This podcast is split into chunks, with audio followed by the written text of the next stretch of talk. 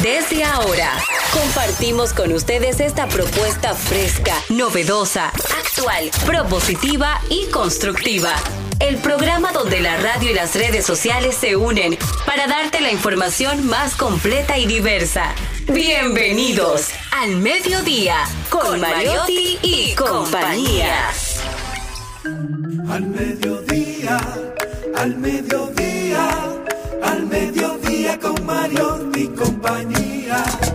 Al mediodía, al mediodía, al mediodía con Mariotti y compañía. Si tú quieres disfrutar de foros alternativos y de tuiteros rankeados, este programa es tu amigo. Tu revista meridiana, para el talento una vía, para radio y redes variadas y con la canción del día. Al mediodía, al mediodía, al mediodía con Mario y compañía. Al mediodía, al mediodía, al mediodía con Mario y compañía. Si tú quieres disfrutar de página para izquierda, en la calle y el hogar, por eso no te lo pierdas. Para que hablemos un poco de salud y nutrición, vamos allí camino propio. Hola, mediodía. Saludos, mediodía. Sean todos bienvenidos al mediodía con Mariotti y compañía, donde ponemos alas a las palabras para llegar hasta ustedes con información sin sufrición, diversidad divertida. Charlie Mariotti Jr., feliz agradecido de estar con todos ustedes este lunes 8 de enero. Definitivamente, de manera oficial, arranca el 2024, un año que todavía está, ¿verdad?, en pañales, donde todo es posible, donde tiene toda la posibilidad de convertir este en su año. Un buen año puede cambiar todo el resto de su vida. Decídase a que sea este 2024. Se acabó ya el dar el dar feliz año nuevo cuando uno se encuentra a la gente, ya, eso solamente era por la primera semana. Ya cuando usted ve a alguien que no ha visto, siga su vida de manera natural, de manera normal. Gracias por acompañarnos, mi gente. Se reintegra a este equipo el alma de la fiesta. Don Cristian Morel. ¡Bravo! Muy buenas tardes a todos. Estoy seguro que me extrañaron porque yo que pude ir al programa todos estos días no fue lo mismo, definitivamente. Quizás fue. Habladorazo. bueno, feliz y agradecido de reintegrarme, de que Dios me diera la oportunidad de estar aquí en este nuevo año, aquí, en Al Mediodía con Mariotti y compañía, haciendo gala de la vida, de la salud y de todo lo bueno que debe venir este año que recién inició. Jenny Aquino, la mujer que cumplía años hace tan solo unos días. Álvaro, búscamele feliz cumpleaños ahí, que no pudimos ponérselo porque Era fiesta, hubo ¿verdad? quienes no quisieron, atentaron contra su natalicio. Pero la verdad Bueno, siempre por se si acaso impone. yo cumplo el 3 de marzo. Desde ahora No, lo yo digo. lo digo y lo subo desde temprano. Subiré hacer mi un daño. foto desde temprano porque la gente tiene muchos problemas y Dime, uno no se Jenny. acuerda. Aquí hay uno al final de mes, 30 de, 30 de enero. No. de más cerca. Bueno, Empieza a decir desde ahora también. No, No lo vamos a felicitar porque no- y él no 4 da de nada. mayo, hoy cumpleaños. Bueno, hoy cumpleaños Elvis Presley, un día como hoy nació en 1935, a pesar de que murió ya, señores, hace en el 77 falleció. No ha dejado de vivir y por eso hoy se conmemora el Día Mundial de Elvis Presley. Pero nosotros felices de estar con ustedes un día más, hoy lunes, con toda la ilusión de los padres que ya volvieron a las clases, los niños volvieron a la escuela, los padres están muy contentos. Yo estoy súper feliz porque el cascabel de mi izquierda volvió. Aquí está Cristian. A mí sí me hizo muchísima falta, Cristian, porque es como, somos como Batman y Robin. Yo soy Robin, él es Batman, porque yo soy más de Superman. Así es, así es, Jenny Aquino. Don Carlos Mariotti. Bueno, buenas tardes a toda esa audiencia, esa comunidad de al mediodía que siempre nos acompaña en esta, este esfuerzo de información sin sufrición. Y yo soy de los que cree que Dios me ve todos los días y dice, él es bueno, pero con dinero se nos pierde. Déjalo pobre.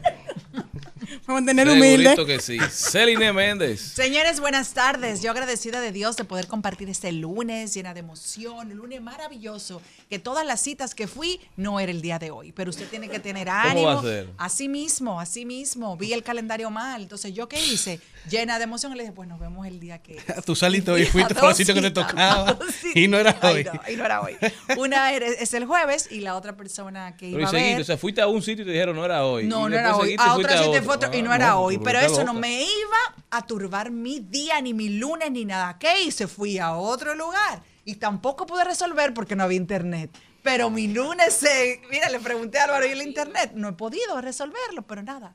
El lunes será positivo. Amarillo Amén. como tú. Amén. Amarillo. Arrancó, señores, el año y arranca su programa preferido.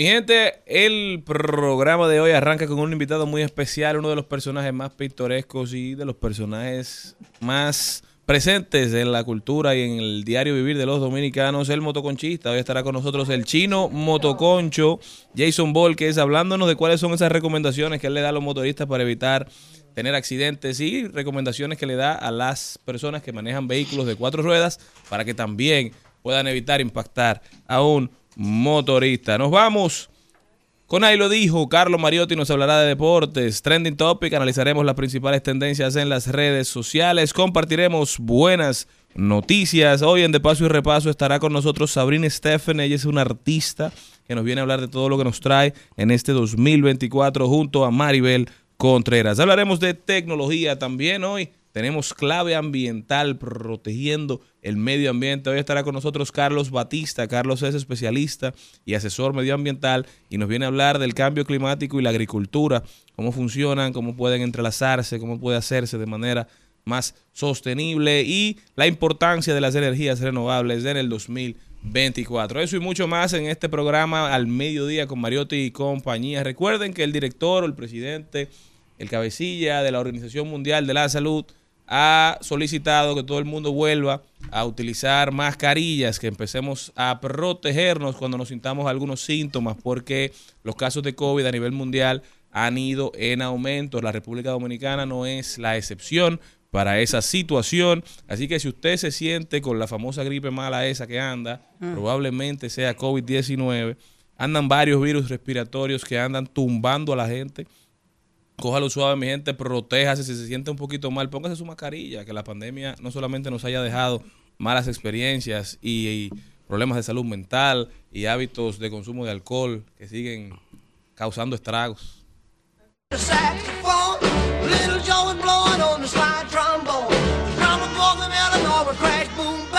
whole rhythm section was a purple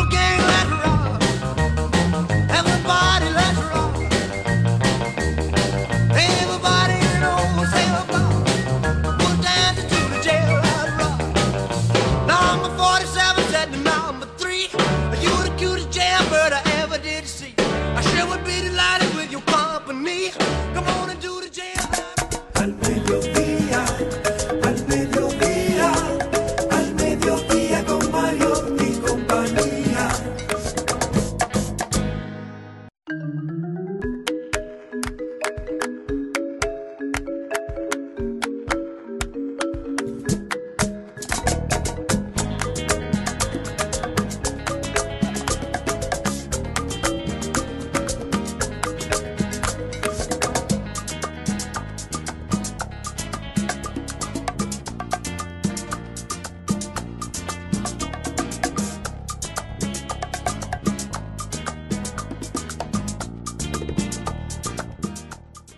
Ahora sí, está con nosotros Jason es el chino motoconcho. Chino, ¿cómo estás? Todo bien, todo bien, gracias a Dios. Chino, cuéntame cómo te ha ido este fin de año. ¿Tú estuvo bueno el, el picoteo? Sí, tan bueno que empeñé el motor para beber. Ah, Ah, un está motoconchita bueno. sin motor. ahora, ahora tengo que buscar préstamo para sacarlo de nuevo. Pero ¿cómo que eso funciona? Porque no es la primera vez que yo escucho eso de un motoconcho. O sea, tú empeñas un motor y luego vas y sacas otro a la agencia. No, eh, uno hace un contrato con el prestamista. Por ejemplo, guárdamelo ahí en diciembre, tú sabes, para que no quiero andar en diciembre en él y dame un par de pesos para beber. Quiero andar a pie en Y hablamos en enero, claro, y hablamos en enero. Es mejor andar a pie bebiendo que montado sin beber. Porque no se puede beber y No, manejar. no entiende exactamente, eso es un mensaje. Claro. Si bebe, no maneja. Entonces que yo desempeñé el motor. El digo, motor. Vamos a beber, no vamos a manejar, ¿verdad? ¿Y cuál Ya- es la diferencia? enero, Perdóname, porque como yo no tengo experiencia en eso de, de estar empeñando un motor, ¿cuánto te pueden dar y cuánto tú tienes que dar para sacarlo en enero? Por favor, No, ilústrame. Todo depende de la, de, la- del- de la motor condición del motor. Ok, Si el tuyo. Exacto, el mío. Es un 115, ¿verdad? No, no, un CG. O sea, no, no, perdón, un CG, un CG EcoSpeed eh, Aero. No sé Ok. lo que es eso. Un Aero, un Aero, un CG. Excelente. O sea, esos motores cuatro tiempos que usted nada más le echa aceite, gasolina y, y roda muchísimo. Ok, perfecto. Entonces, el motor mío está nuevo. Y por ese motor yo puedo pedir 10 mil pesos. Yo denme en 10 Ay, de una No vez. me digas. de una vez, claro, ¿Y, lo ese dan. motor lo dejan guardado o lo usan? No, no, ese motor lo dejan guardado, no pueden usar. Ah, ok. Y entonces ahora para tú irlo a recuperar en enero, ¿cuánto el tú tienes que dar para atrás? No, como 12 uno da, tú sabes, macanería. 12. Eh, otra cosa, ¿y qué tiempo eh, dura eso? Porque tú lo puedes perder el motor. No, no, no, no, porque si tú pagas tu rédito no lo vas a perder. A ellos lo que les interesa es el rédito. Los prestamistas de, de- de patio, como, como decimos nosotros, eso es lo que les interesa. Esa gente vive con el rédito. A ellos no les interesa, lo, Tener motor y no andar en motor. tú entiendes, a ellos les interesa el rédito que tú le des. Chino, y una pregunta. Cuando ustedes se asocian a una parada, hay que presentar un carnet, uno tiene que pasar por un curso, algo para tratar de, de haber, o para haber aprendido a darle transporte a, a seres humanos, a convertirse en parte esencial de, de la conectividad de una ciudad. Ustedes tienen que pasar un proceso antes de ser motoconcho. No, aquí no, no hay como, como un sistema que, que te diga, un ejemplo, para tú pertenecer a una parada, tú tienes que, que llenar estos requisitos. No. Simplemente tú vas, un ejemplo, quiero un chaleco para conchar, un ejemplo. A veces hasta el, que está conchando ahí, tú sabes lo que hace, agárrate del chaleco de él y él concha sin chaleco y mientras él tiene el del alquilador. Y ya te integraste a la, Ya, te tú te integraste inte- a la parada. Exacto, tú te entregas a la parada. Tú quieres concharte en un motor, ven, esos son los requisitos. ¿Y cómo funciona el día, el diario? Tú eres el dueño de una parada, ¿verdad? Entonces, ¿cómo un motoconchita que se afilia a, a tu parada, que empieza a trabajar desde ahí, tiene cuáles son los compromisos que él tiene que cumplir contigo? Bueno, los compromisos son tratar de, de- de- de- de cumplir unas reglas ya en la parada, que son, un ejemplo, eh, tienen que andar con su caco primeramente. El motorista que no tenga caco ya no entra a la parada. Eh, tiene que andar con su licencia. Tiene que andar con su seguro. O sea, tiene que estar completo en todos los sentidos. Si no está completo, no va a conchar. Entonces, luego que esté completo, tiene que pagar un semanal de 500 pesos. Semanal. Un semanal de 500 pesos. Entonces, ese semanal se divide, un ejemplo, digamos, doy medio para el presidente de la parada y doy medio para tirarlo por un fondo, pues en caso de que se necesite, un ejemplo, alguien tuvo un accidente o alguien le roban el motor. De ahí de ese fondo se saca un Y se presupuesto. respeta eso. Tú haces la división, 250 para ti, 250 para el fondo. Claro, apuntado, lo que se apunta no se olvida. ¿Y esa parada, y esa parada eh, paga? ¿Paga impuestos? Paga, ¿Le paga a alguien? Sí, nosotros estamos registrados en el ayuntamiento. Ok. Nosotros estamos registrados en el ayuntamiento. O ¿Y sea cómo hay- dan una parada de motor? ¿Cómo da? ¿Cómo dan? Es decir, si, no yo quiero haya poner, otra ahí. si yo quiero poner una parada de motor, eso sería un buen negocio. Una esquina vacía, ahora. una esquina vacía. Donde quiera que haya una esquina vacía. Ese quiere te gustó, Donde- dale. Donde quiera que haya una esquina vacía, eso da una parada. Eh, yo puedo poner la esquina en mi casa Sí. de Y más si está al lado de una banca. Si está al lado de una banca, perfecta. La parada, la parada perfecta. Carne fresca. La parada perfecta es al lado de una ¿Dónde banca. Chino, vamos a hacer ese negocio tú y yo. Yo Por donde, se elimina mucha tengo, yo tengo banca. un chiquito, ¿Eh? dile. Claro, claro, no, no. Oye, lo mejor es una parada de motorista al lado de una banca. Yo no sé qué, pero un conjunto como, como. La tuya está al lado de una Una- banca. No, Sí. porque la No, no, no, banquera es un personaje de la sociedad que siempre está contento y siempre está en conversación. La gente jalan dinero diario, yo no sé qué es lo que hay. Como que, como que da buena suerte eso, una parada al lado de una, de una banquera. ¿Y la tuya está al lado de una banca? No, la mía tiene dos, dos bancas al frente. O sea, no está al lado, pero tiene dos bancas al Tiene. frente. Ya tú sabes. Chino, una pregunta de cuántos motoristas, con cuántos motoristas cuenta la parada. La parada cuenta con 15 motoristas ahora actualmente. ¿Qué hace un motorista en un buen día? De dinero. Cuidado si lo tragan después. Ya deja eso así. 3.500. 3.500. 3.500. ¿Y cuántos días a la semana trabajan los motoristas? Todos los días. Y el motorista no descansa, ¿vale? No hay domingo, no hay sábado. No, los días de fiesta está uno tirando, tirando pasajeros. ¿Y de cuánto día. cuesta una, un, un- un- Eso quiere decir que la parada de motoconchita del chino produce y le aporta a la sociedad dominicana alrededor de 19 millones de pesos al año. Entre ¿Cuánto? todos los motoristas. ¿Sientes que la sociedad les retribuye al sector ¿Cuánto? motorista 19 millones? Al sector motorista tu parada en términos eh, de seguros, seguro médico. Está tirando los números, espérate. ¿Y cuánto, y ¿De cuándo dónde le salen todos esos números? Chino, Yo no lo he visto. Chino, pero ¿y cuándo tú le pagas al ayuntamiento por esa parada? Porque ahí hablaron de mucho dinero. No, porque ellos tienen un presupuesto fijo. Ah, ok. Ahí se ¿Tú sientes que la sociedad les retribuye? ¿Por qué te voy a decir una cosa, chino? Sin el motorista del barrio, la gente no se moviliza. Ese número me deja loco a mí ahora. ¿Y Ya yo no quiero ni hablar. dónde sacó ese la parada, chino. No, mira, si tú supieras que, eh, como él está diciendo, eso es algo importante porque si tú te pones a pensar, un ejemplo, cada motorista, o un ejemplo, la, la masa de motorista, un ejemplo, hay un aporte de dinero y se ve como que eh, aportar, o sea, devolverle ese aporte para atrás, un ejemplo, por lo menos digamos en educación, para que ellos respeten la ley de tránsito. seguro En edu- médico. Entienden, educación para que tengan un seguro, en educación para cuando lleguen diciembre, un ejemplo, un bono para, para que tengan su comida ahí. O sea, yo creo que no lo hay.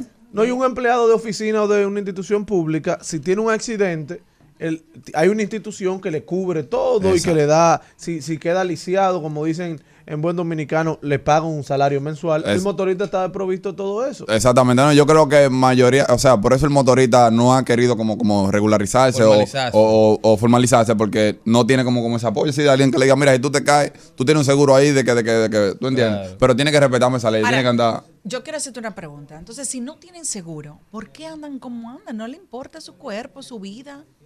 Por ejemplo, la, la por neces- ejemplo, la Chino. necesidad a veces. Pero que por ejemplo, durante las festividades de fin de año, al Centro de Operaciones de Emergencia reportó 19 personas fallecidas, 122 accidentes de tránsito, en los cuales 143 individuos resultaron afectados que andaban en motocicleta. De los fallecidos, 13 de los 19 eran motoristas chinos. Entonces, ¿tú crees que una posible solución para esto es educación vía la obligatoria antes de usted asumir como, como motoconchista, ya que el ayuntamiento lo tiene de cierta forma a ustedes identificados, porque no quiero decir regulados? ¿Tú crees que, que sería, aunque quizás tú lo veas como una traba, quizás sería algo esencial para poder contribuir a mejorar el ecosistema vial aquí en, el- en la ciudad? Cuando se quiere que una persona sea, sea eh, triunfador en la vida, se puede decir, se le da una educación desde el principio. Claro. Entonces yo entiendo de que el motorista, si se quiere, yo creo que esa es la mejor forma de, de regularizar o, de, o de, de- de mejorar la calidad del motorista en todos los sentidos. Digamos, un ejemplo, en la forma de andar, en la forma de comportarse, en todos los sentidos, de darle una educación. Hay que darle una educación porque es que una gente sin educación anda como chivo sin ley. Y sin consecuencia, además. ¿Entiendes? Entonces, sí, yo creo que si se le da un. Es lo que le dije la otra vez. Primero, antes de darle un motor a una gente, hay que darle una educación. Primero, antes de darle un motor a una gente, hay que ver si esa gente está capacitado para recibir un motor. ¿Te entiendes? Porque es que no podemos. Eso es como darle un arma a, a una gente de la calle, a un loco que anda en la calle, toma esa pistola y para, Resuelve. para que tú hagas lo que tú quieras con eso. Ese- ¿y esa, gente, esa gente sin la educación, ¿qué va a hacer? Entonces, eso es lo que está pasando. El que crece motoconchita simplemente va y se mete en un lío, saca un motor y se va para la calle. Que no se puede. Antes de, antes de una gente, un eh, entrar a una parada, hay que. Mire, llene ese formulario ahí a ver. Como hacen, como hacen con la licencia, como hacen con muchos casos. Mire, llene ese formulario ahí. Vamos a destacar a ver si usted puede eh, venir a la parada con Char. ¿Y tú has tenido este tipo de conversaciones con otro dueño de parada, chino? ¿Cómo, ¿Cómo te reciben cuando tú vas donde otro motorista? Porque tú eres un motoconchita con mucho concepto y con mucha conciencia, pero no quiero pecar de, digamos, de poco creyente, pero parece que no es la mayoría. ¿Qué te digo? Yo he tratado de, de- de- de- con, con- con los líderes que son los, los, los presidentes de las federaciones y esa persona, ejemplo, le he planteado, un ejemplo, lo que yo he tenido pensado, un ejemplo, en qué podemos aportar, un ejemplo, en el área de motorista, que es el área donde yo me destaco. Y muchas veces me dicen, sí, sí, vamos a darle. Pero tú sabes que hay masas más grandes que son la, la del negocio y la van, tú entiendes. Y hasta que uno no, no, no llega a la cabeza, como dicen, prácticamente la opinión de uno la echan a un lado. ¿Cuánto eh, eh, puede tener, cuántos motoconchos puede tener una parada? Máximo. Hay una cantidad. Esa es otra, que no hay un control de un ejemplo, digamos, mire, esa- la, para, la parada solamente pueden tener, porque a veces vemos paradas, un ejemplo, que con exceso de motoristas, que por eso que los motoristas se quejan, que no hacen un peso. Porque una parada, una parada que, Más que- motorista que cliente. imagínate tú, un ejemplo, tres esquinas y en cada esquina hay de a 40 motoristas. No hay forma. ¿Cómo van a hacer? No van a hacer un peso. Entonces, si es lo que les digo, una organización que debe haber, alguien que, que, que se encargue de los, vamos a organizar los motoristas, vamos, vamos, vamos a usar estrategia. Miren, cada parada máximo tiene que tener tantos motoristas. Dos cosas. Eh, dijiste que un día muy, muy bueno, ustedes pueden hacer 3.500 pesos. Y muy malo, ¿cuál es lo mínimo que se puede hacer? Cero. Claro, para tu... No, no, no, no, nunca se van en blanco. no, no. Nunca se van Muy en raro. Se puede decir un ejemplo, 500, 700 pesos. Exacto. Entonces ya tú, para tú tener un, un- equilibrio más o menos. Muy raro el día que uno no busca el Calcúlale, 500 pesos. calcúlale eso también para que él sepa cuando es un día muy malo, cuando Sí. sale anual, No, aquí porque... calculamos los días buenos. El 2024 va a ser bueno. no, pero- no, pero también en esa búsqueda que uno busca, hay un presupuesto ahí como, digamos, como de mil y pico de pesos. Porque imagínate tú, Go. 300 de gasolina. Ya. En comida, en desayuno, sí, 300 de gasolina, ¿verdad? En comida, desayuno, la cena no. Comida, desayuno, digamos 300 Y la más, porque la comida está uno y ¿Cuál es medio. La gente no ¿Cuál es la notó dieta del concho por donde vive. ¿Eh? ¿Cuál es la dieta del desayuno? No, porque uno que se levanta uno se desayuna. ¿Cómo qué? Un ejemplo, digamos, sándwich eh, por ahí espa- mismo. no, No. exacto. Oye, ¿qué sándwich? Oye, ¿qué? espagueti frito y jamoneta. Exacto. Espagueti Qué frito. sándwich, Oh, sándwich, eso- eso oh. Usted sabe, usted se echa un desayuno en la mañana y ya te dura el día entero pisado trabajando. ni y uno viene, a uno viene a comer a las 3 de la tarde y viene uno a comer. ¿Y qué come? Wow, arroz, bichuelo y carne. O sea, lo que uno le apetece. Exactamente. Pero que en el entre el desayuno y la comida se van 300 también. ¿Cuántos son? Son 600. Ya. La verdad, para empezar. ¿Tú entiendes? Vamos a empezar entre gasolina y comida. Y tú sabes que a veces aparecen sus fallitos, que se picha una goma, que se... porque, ¿Entiendes? Claro. Entonces calcula tú eso diario El también. Que aceite. se le va. Ah, que no, no acá, ¿y cuánto- normalmente cuántos pasajeros fijos tú tienes? Tú. Pasajero fijo. Que eso es otra No, cosa yo te voy a que ser sincero, porque como ya tengo una masa de seguidores que no puedo hablarle mentira, yo te voy a decir, yo no estoy conchando. Ah, Pero ya. cuando yo conchaba, yo tenía pasajeros fijos. O sea, eso era que yo me centraba. Ajá. No, no estoy conchando es por, por el compromiso de las redes sociales, no porque estoy bien. ¿eh? No porque estoy bien. Claro. o sea, de salud sí, pero te digo, eh, cuando yo conchaba, yo siempre me enfocaba en eso. Yo no me enfocaba de que, de que un pasajero nuevo cobrar 300, no. Yo siempre decía, con 10 pasajeros fijos, ya yo tengo mi comida segura todos los días. Claro. Con 10 pasajeros fijos. Entonces yo lo que hacía era que lo envolvía. Digo, mira mi número ahí. Digo, ¿qué van a llámame? Tú me llamas, A tu la tírame en la mañana que yo te respondo. Una cosa, Chino, tú, tú me dijiste hace unos días que cuando tú subiste a tu cuenta a millones de seguidores, en tu cabeza tú entendías que eso inmediatamente se iba a traducir en dinero. Y que tú empezaste a regalar motores. Empezaste a regalar, eh, tú sabes, Tenía pensado regalar motores. Eh, sí, de boca. Entonces, yo quiero que tú le digas a nuestro público que muchas veces entienden que el mundo de las redes sociales es el alalán, que tú le digas cuál es la realidad. No, porque por eso yo quiero ser un ejemplo, una de las personas eh, diferente a los demás. Por eso, porque yo mismo, un ejemplo, seguía personas que para mí eran millonarios. Cuando me tocó juntarme con ellos, que vi su realidad, dije, contarle, pero como una gente puede vender, eh, puede vender ese papel así en las redes sociales. O sea, se siente, se siente uno infeliz cuando uno, un ejemplo, le dice a los seguidores, un ejemplo, que yo soy rico, y cuando tú vas, un ejemplo, a dormir en una camita sándwich, un ejemplo, que quizás tú ni siquiera estufa tienes, ¿cómo una gente se sentiría? Un ejemplo, como yo me sentía al principio. Que yo, por ejemplo, le eh, yo a lo primero no tenía conocimiento de las redes sociales y le vendía a la gente de que sí, de que yo tenía cuarto. Pero cuando me tocaba dormir donde yo dormía, yo decía, no, yo no puedo seguir viviendo así. Porque que yo me sentía mal. Entonces, por eso yo siempre, eh, de un tiempo para acá, he tratado de, de hablarle con sinceridad a los seguidores porque me han dado un apoyo bacano y yo entiendo de que tengo que devolverle lo mismo que ellos me dan a mí, que es sinceridad, apoyo. Entonces no puedo venderle una película que no es. ¿Y ya comenzaste a ver tu chelito de las redes? Claro, claro que sí. Yo, yo vivo de las redes sociales. Bien. Económicamente yo estoy bien. Amén. Yo no, aparen- no aparento otra cosa porque tengo los pies sobre la tierra. Claro, como debe ser. Pero tú llegaste aquí en motor hoy, chino. Ya. No, yo siempre ando en mi motor para arriba y para abajo, porque que los tapones no es que lo aguante. Yo, yo siempre ando en mi ¿De motor para arriba y para abajo. No, el tapón no es que lo aguante. Para que tú veas que tan importante es, es- es el motorista. Chino, y no te paran, no te paran. ¿A mí? Eh, Sí, para que tú le des. Para pedirme fotos. y ya, y no te, y ya no paga. Antes yo pintaba sospechoso para los policías, ya no. Ya era una celebridad, ¿Qué, Chino. ¿Qué te dicen, Chino? Antes, cuando yo andaba en los motores, decía, sospechoso este, ni le pregunte papeles, súbelo. ¿En serio? Así es. Hasta así, yo, yo paraba preso 24-7. Ya- y ahora te conocen. No, ah, güey, chido, yo. Ah, lo primero, yo me asustaba mucho porque contra el que coño. Contra el mazo, yo de una foto, yo, wow, qué diferencia. Son Pero míos. ven acá, y entonces eso ahora de la fama y la cosa, ¿cómo lo lleva tu pareja? Porque tú sabes que es otra cosa. Ahora, No, tú sabes lo Es lo que- contentosa de que. tú sabes, "Ah, si yo tengo casi tres años en todas las redes sociales, te digo, yo me he mantenido vigente porque en estos días he hecho un proyecto buenísimo con la vaina de los cacos, eh, aportando a la sociedad, todo lo que yo puedo. Está Eh. ¿Tú entiendes? Porque yo he sabido manejarme y es porque yo tengo los pies sobre la tierra, vuelvo y te digo. Porque cuando yo entendí la realidad de las redes sociales, en vez de seguir yo aparentando lo que no es, yo dije, no, yo no puedo, yo no puedo ser igual que a, los- a los- a los otros falsantes. Yo tengo que, que darle por donde es. Y a través de darle por donde es, educar al que viene atrás. Claro. Chino, ¿y tú nos vas a sacar un dembow? Dembow. Yo una vez me llevé de unos panas haciendo música y me jodí. Me desculé yo. Todos los cuartos que conseguí de promo los gasté. Pero, Ah, pero, oye, to- todos los gasté yo en música. Mira, tú eres muy inteligente, pero me sacaste los pies con lo del afán y la cosa, ¿qué? Es que, Tú la afán y los fotos y la cosa, ¿qué? Dime. Ajá. Ahora, chicos, en, en- en esa línea, ¿cu- ¿cuál tú entiendes? Eso no iba, eso no Chino, iba. chino, ¿Cuál, no iba. conmigo. cuál- cuál tú entiendes que es la fórmula para mantenerte vigente en las redes? Porque ya tú tienes un tiempo. Innovar. Innovar. Cuando yo, por lo menos a mí, lo que, lo que me resultó fue que cada vez que, que yo grababa con alguien, un ejemplo, que nadie lo conocía, y lo entraba a las redes sociales por vía mía, un ejemplo, esa persona venía con una gracia diferente. O sea que la gente hoy en día consume demasiado contenido. Y hoy te está consumiendo a ti, ¿verdad? Un ejemplo, yo diciendo que es lo que pasa que vamos. Pero ya mañana espera otro más, o otro motorista más creativo. Entonces, ¿qué fue lo que yo utilicé? Yo contra le envié a mucha gente que me tiraban y me decían, ah, yo quiero grabar contigo. Yo primero lo medía y veía qué Lo gracia depuraba. tenía, exacto, qué vibra tenía, si tenía una vibra positiva. Y decía, contra sí, se puede hacer. Tú eres un al- cazatalento ahora. Exactamente. Y yo, veo, Chino, que tú siempre llegas con, con tu asistente. Ah, sí, no, es hermano mío, es hermano mío. Es tu hermanito. Empezamos a trabajar y nosotros ya, tú sabes, estamos haciendo un trabajo excelentísimo. ¿Y cuánta gente viven de, de Chino Motorista ahora mismo? Uh. Uh. Uh. Yo no, te, te soy sincero, aquí, sincer- aquí en sinceridad, yo no estoy mejor económicamente. Es por la mochila que carga. No, no, no, por la mochila no. Por la mochila no. No, no tires gancho. Yo no estoy mejor económicamente por eso, porque yo tengo muchísima gente, un ejemplo, que, que no tengo cómo agradecer, un ejemplo, y cuando puedo, un ejemplo, ah, que, que compra, tenga compra, ah, que esto. O sea, yo no soy de que, de que así, que- es- es Dios lo- lo paga. yo tengo esa creencia. Y Dios me lo ha demostrado muchísimo, porque yo me he visto sin nada, un ejemplo. ¿Y yo qué voy a hacer yo ahora, Dios mío? Y, yo- y así me he visto estar tranquilo. Y cuando vengo a ver, oh, ¿y estos cuartos dónde salían?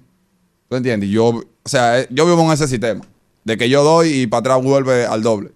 Como debe ser. El chino motoconchita, señores. Qué figura, hermano mío. ¿Cómo puede la gente continuar esta conversación contigo? Oh, que me sigan en todas mis redes sociales, Chino RD 281. En Facebook, Instagram, YouTube, en todos los lados. Ahora venimos con un evento masivo, señores. Venimos con un evento masivo muy grande, Dios mediante. Atención la gente del Cibao. Vamos a dar caco desde Villa Altagracia a Santiago, Dios mediante. ¿Cómo? Pero no como los motores. ¿Eh? No, no, no. No, no, no, no, no, no, motor no, estoy seguro, estoy seguro. ¿Y de con quién? ¿Con quién? Eh, venimos con un proyecto buenísimo que más adelante le vamos a dar. eh, tú sabes, estamos esperando primero que sea el proyecto. Claro. va. No queremos hablarlo mucho para que los haters no lo tumben. Eh, una pregunta que te antes de irme. ¿Para dónde coge la luz cuando se va? ¿Para dónde?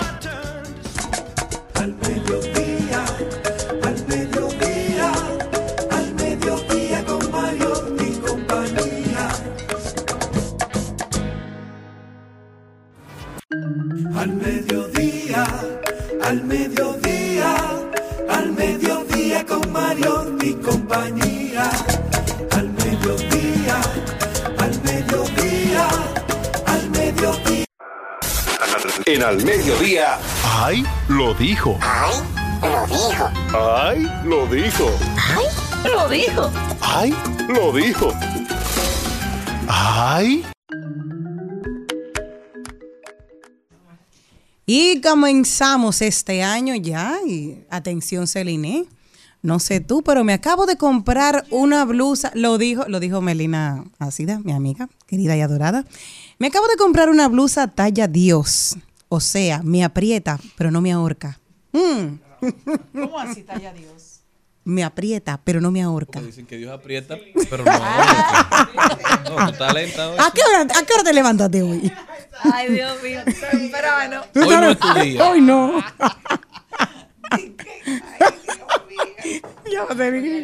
Que se, Ya. Lo que pasa es que en enero todo el mundo, o la mayoría de las personas, para no decir todo el mundo, no, no es eso, tiene una librita de más. Y todavía hay gente en modo pausa que no está como Carlito y como Yo- esta servidora que se puso para lo suyo. Entonces, ya van varios días. Yo tenía yo casi tengo dos meses sin una pasar por el semana a dieta. Tú también. No he rebajado una libra. Oye, yo tenía como dos meses sin pasar por el gimnasio, fui yo y estaba sofocado. Ya. Le- levanté dos pesos y me estaba muriendo. Ya. ¿Quién más? ¿Quién más dijo algo? Oh, miren, en el registro civil, ¿es usted casado? Sí, señor. ¿Con prole? No, señor, con Lupe. Prole, quiere decir hijo, señor. Ah, sí, tengo un prolo y una prola. Me oigo. Tenemos que ir al diccionario. El mataburro ayuda. ¿Y qué Gracias. prole entonces, hijo? Claro. Ahora me entero. Hola. Tu prole. Claro, tu descendencia. Señores, como decíamos al principio, también lo dijo el director de la OMS, mi gente. Vuelvan a usar mascarillas y a vacunarse contra el COVID-19. Yo no prometo complacerlo con lo de la vacuna, pero con el tema de la mascarilla sí creo que es algo sumamente importante que cuando nos sintamos un poquito mal, nos utilicemos la mascarilla para protegernos y proteger a los demás. Duramos más de un año, un año y medio, casi dos en eso, señores, y no nos morimos, estamos vivos. Señor, el caso es que COVID-19 vamos por ya el 24.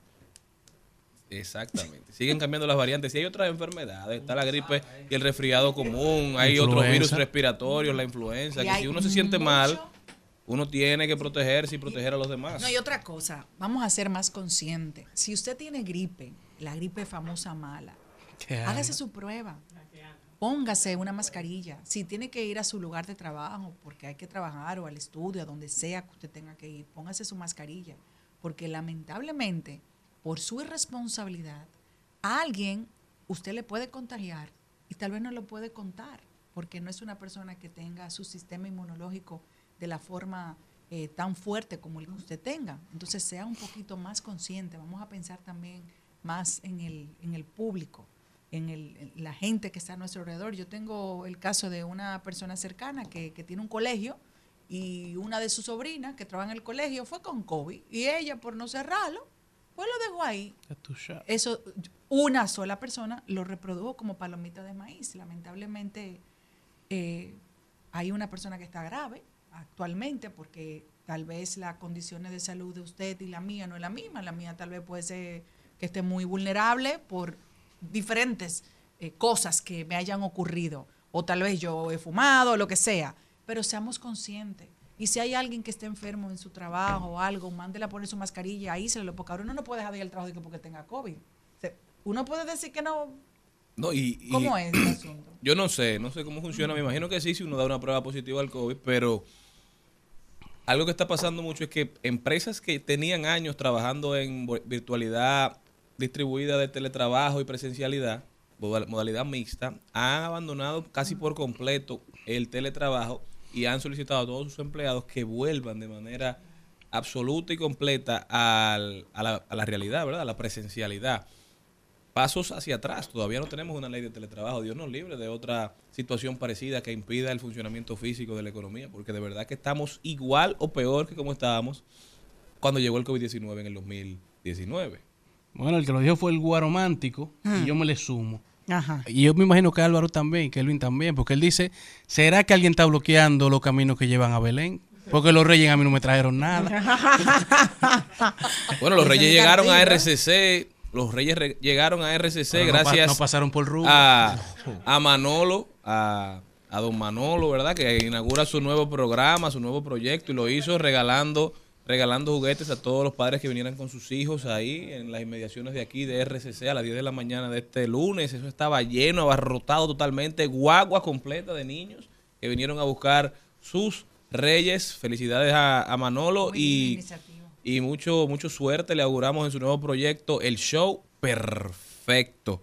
Señores, también lo dijo la gente de- del New York Times, le dijeron a OpenAI, me robaste, me estás robando, y por eso lo demanda. Demanda a Microsoft y a OpenAI porque no quieren que un chatbot mate el periodismo. Presentaron una demanda en contra de Microsoft y OpenAI expresando preocupaciones sobre el uso de ChatGPT para crear textos informativos. El periódico quizás de más relevancia y de más renombre en todo el mundo dice que teme que la inteligencia artificial pueda producir un contenido muy similar al suyo, generando confusión para los lectores y alimentándose del contenido que ellos tienen en su página web. Esta disputa destaca la creciente intersección entre tecnología y ética periodística que cada vez es más, es más real, que cada vez está más presente en el mundo y plantea una pregunta sobre la autoría y la originalidad en la era de la inteligencia artificial y cuál es el peso que esto tiene, cuál es el peso que aún mantiene y cómo debe protegerse.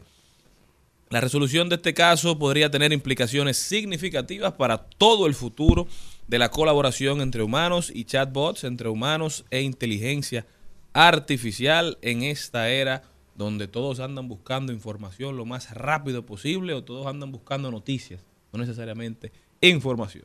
Mira, ese me llega este que me encanta. Fue un, un usuario que lo puso. Dice, cuando llegas a tu casa y te dicen, ya llegaste. No, solo vine a avisar que me falta una cuadra. No, pero eso, eso está mejor que los que te llamaban a tu casa. Ay, qué fuerte. ¿Dónde está? Bueno, será que está preguntando estoy en el baño o en la sala. Porque obviamente usted sabe dónde llamó. ¿O te dormiste? No, pero ya no, mejor. ya eso no se pregunta. ¿Tú estás durmiendo? Te por teléfono. Tú Ay, no no, levantas. Aló, sí- tú sí. estás durmiendo. No, no, no, no. Y entonces la voz ultratumba de uno, porque no sé por qué si uno no habla en la mañana, uno habla como. Yo no sé, pero yo hablo así. Entonces mi mamá, ¿tú estás durmiendo? No.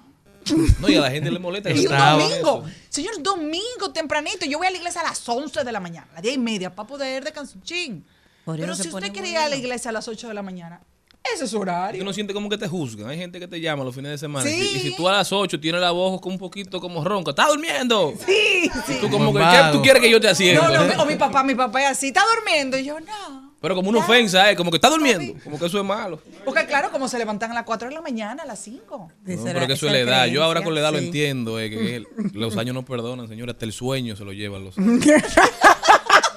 rato hay sol pero hace frío desde que no estás me paso tomando mirando tus fotos queriendo borrarla pero no me da hubiera dicho lo que siento para no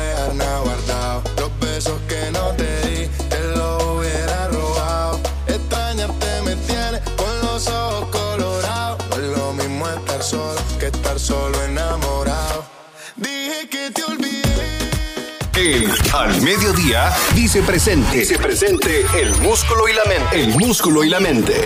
Estamos en deportes.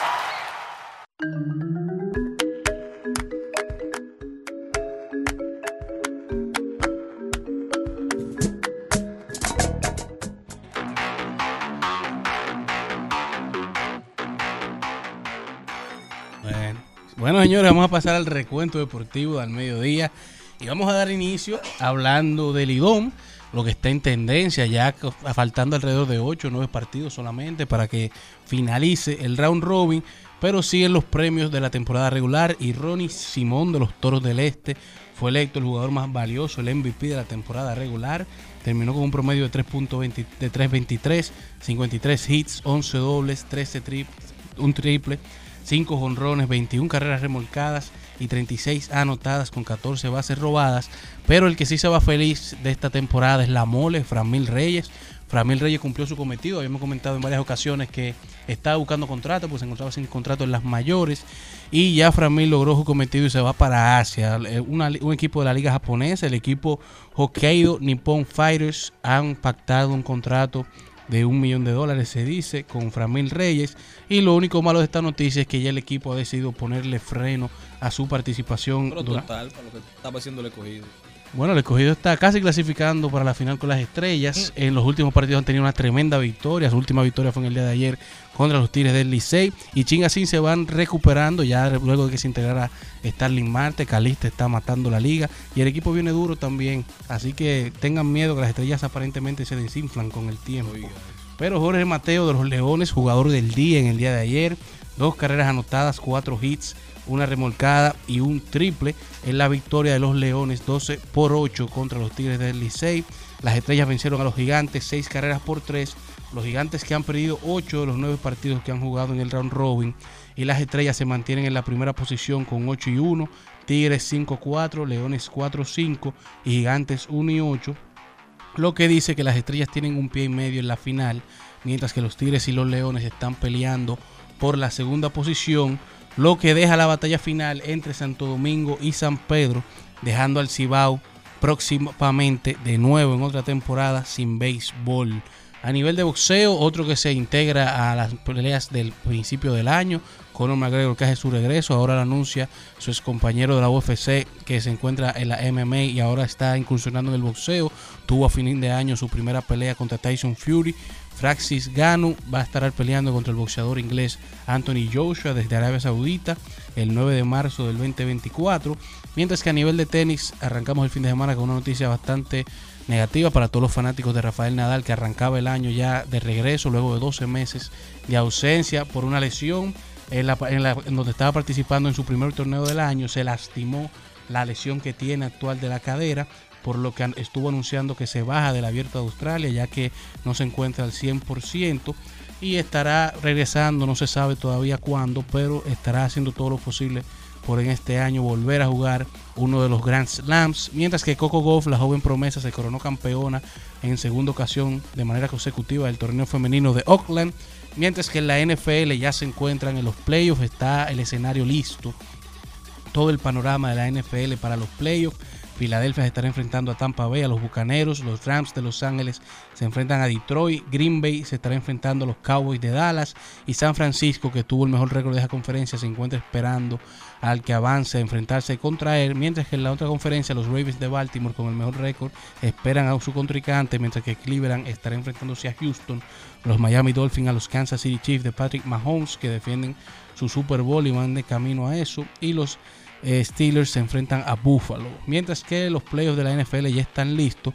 Los Chicago, los, el equipo de Chicago, el equipo de Washington y el equipo de los Patriots son los tres eh, electos para los top 3 picks del draft 2024. Mientras que las grandes ligas siguen los movimientos de la temporada baja y el dominicano de Oscar Hernández, el chino, ya se va para Los Ángeles. Los Ángeles Dodgers siguen haciendo movimientos para ganar en esta temporada. Lo hicieron con Otani, lo hicieron con otro pitcher japonés y ahora integran a sus filas a este caballo dominicano que llega por un año y 23.5 millones. Mientras que en la NBA, Carl Anthony Towns, el dominicano, se une a una lista élite. Es el onceavo jugador en la historia en alcanzar los más de 900 triples, más de 6.000 rebotes y más de 700, 700 tapones en la NBA, en la historia de la NBA. Mientras que Dallas estuvo venciendo a su equipo, el número uno de la conferencia del oeste, los Minnesota Timberwolves, con un combinado de 69 puntos anotados por Luka Doncic y Kyrie Irving, que están demostrando ser una dupla letal para todos los equipos de la NBA. Stephen Curry se queda con nada más 9 puntos en la derrota de Golden State contra Toronto. Se fue de 2-14 de tiros de campos y 0 de 9 de tiros de 3. Y es la segunda ocasión en esta temporada y es la, es la segunda ocasión en más de 5 años que Curry no encesta un tiro de 3 en un partido. Mientras que una buena noticia para el Golden State es que ya Draymond Green estará regresando en esta semana de su suspensión. Duró 12 partidos fuera y se habla de que esta semana regresa al equipo, pero el equipo tuvo una baja muy notable con el sexto hombre del año, Chris Paul, que salió lesionado con una fractura en la mano izquierda y sin tiempo de regreso, mientras que Los Ángeles Lakers ganaron la pelea por la ciudad, se estuvieron enfrentando a los Clippers y le rompieron la racha positiva de victorias que tenía el equipo y rompieron la racha negativa que tenían los Lakers contra los Clippers. Mientras que Wembeyama se une a una lista de seis jugadores que alcanzan los 100 tapones en sus primeros 35 partidos. Se une a Sean Bradley, Alonso de Uto, Shaquille O'Neal, Manute Ball y Terry Styles. Ya ustedes saben, este es el recuento deportivo de hoy, así que este programa continúa.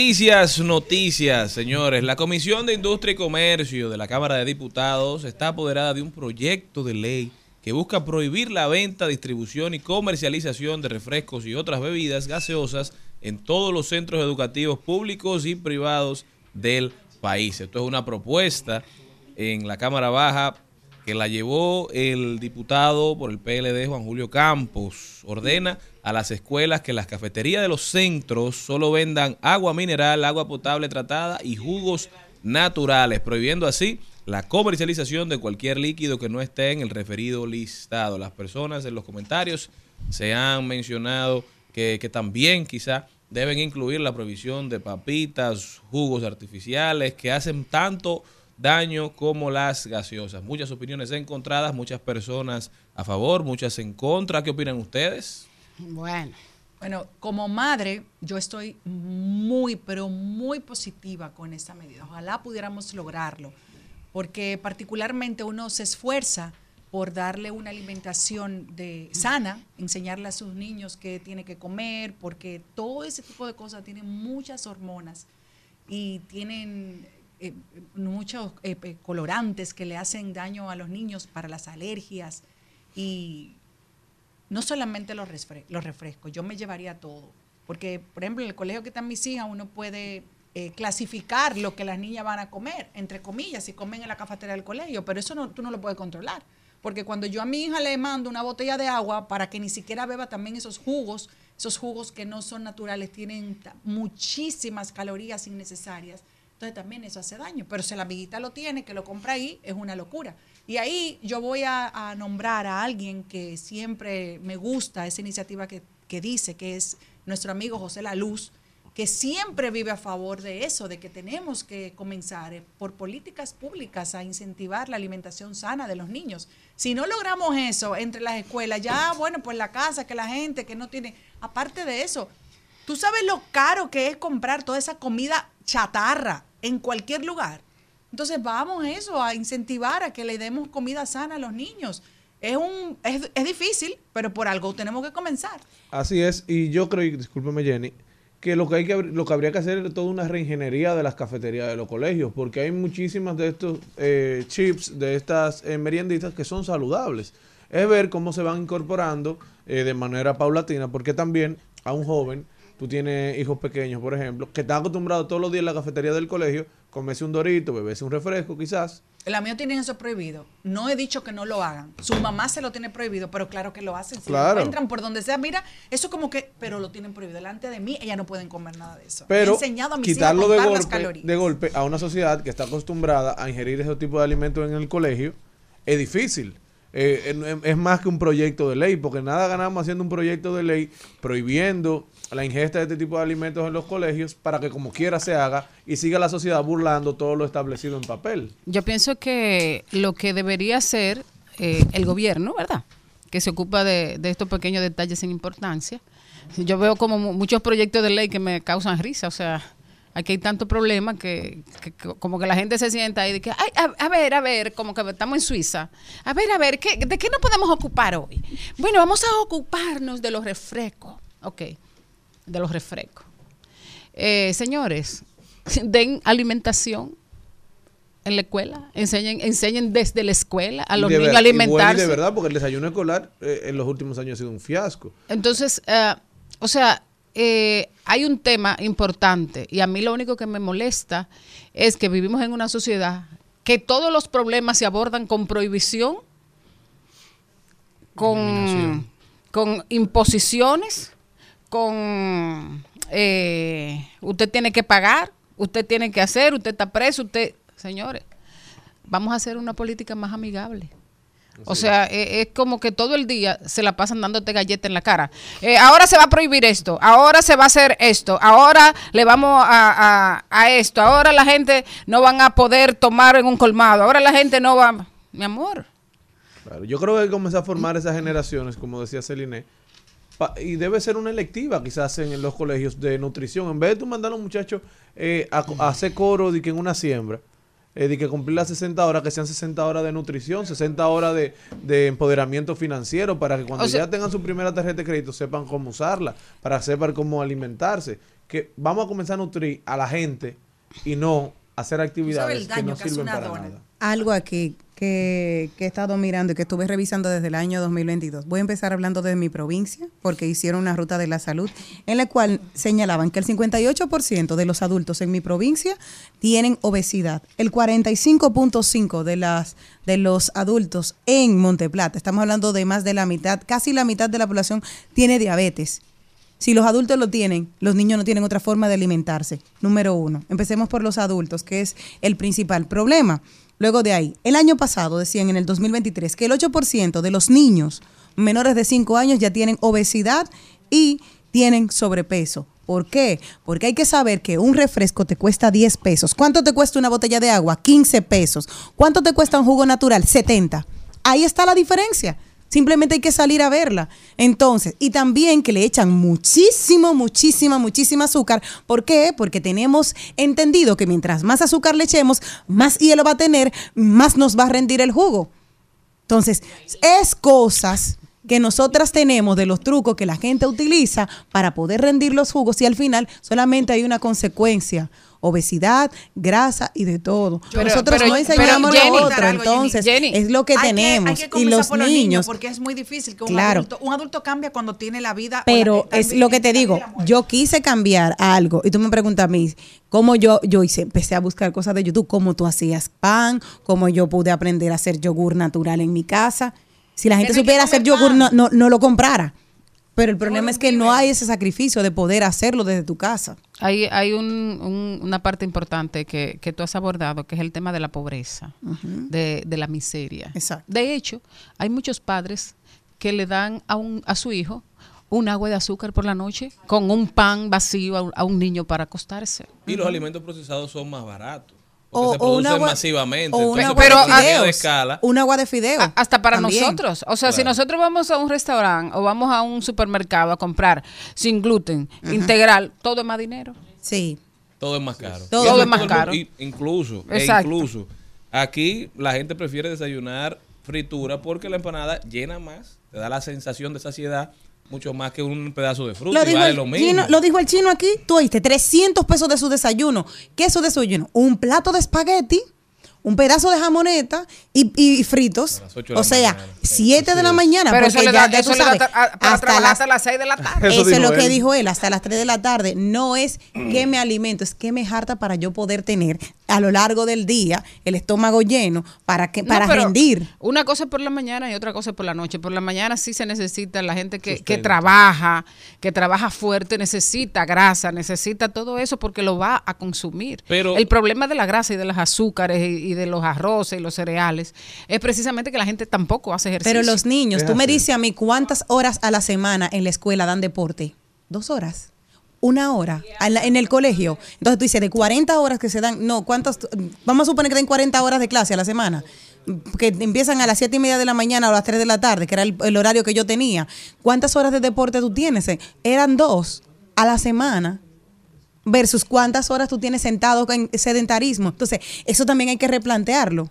Pero me parece sumamente interesante esta iniciativa porque viene a, a traer a la palestra el tema de la alimentación en los jóvenes, que es un tema que por lo general aquí no se trata. Aquí, señores, datos del 2019 dicen que el 13.45% de los dominicanos tienen diabetes y el 9.9% tiene prediabetes.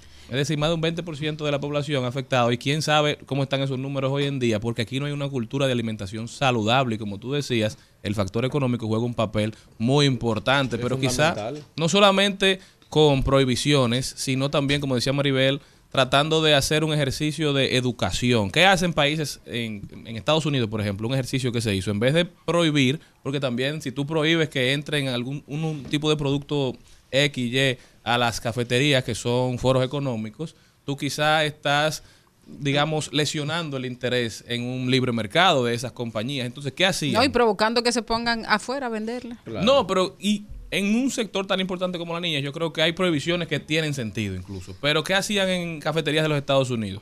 En vez de prohibirlas, ponían los alimentos saludables al- a, a la altura de los ojos y primero en el trayecto cuando tú entrabas a la cafetería. Aquí las cafeterías de los colegios, yo no sé cómo están estructuradas, quizás eso no funcione, pero allá No era creo un pasillo. esos criterios tampoco de organización. De... Pero entonces lo que hacían era que te ponían lo saludable primero. Cuando el niño llegaba ya, la comida chatarra tenía la bandeja llena.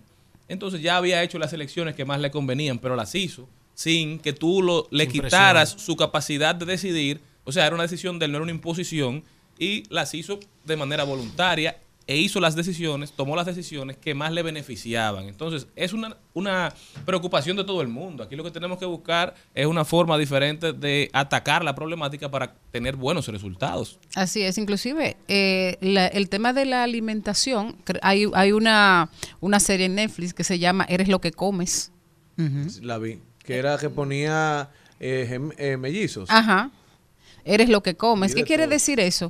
que, que esa también es una materia completamente nueva dentro de nuestro, de nuestra preocupación, de nuestro argot.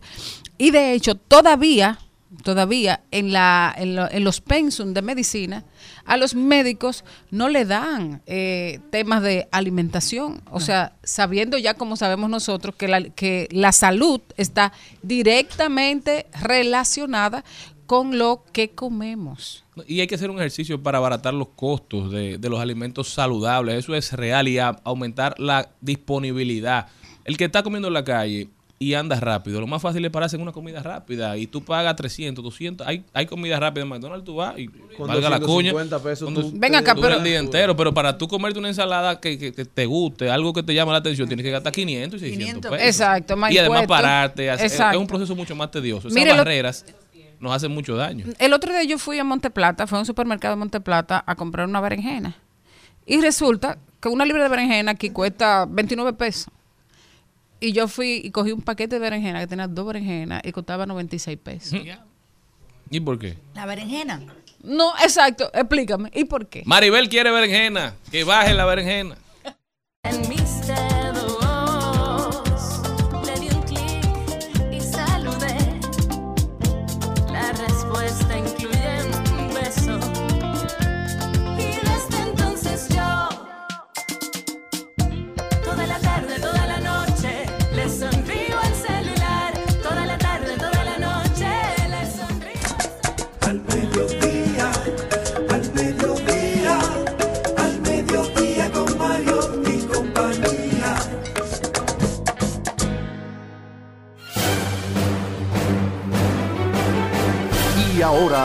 Boletín de la gran cadena RCC Media.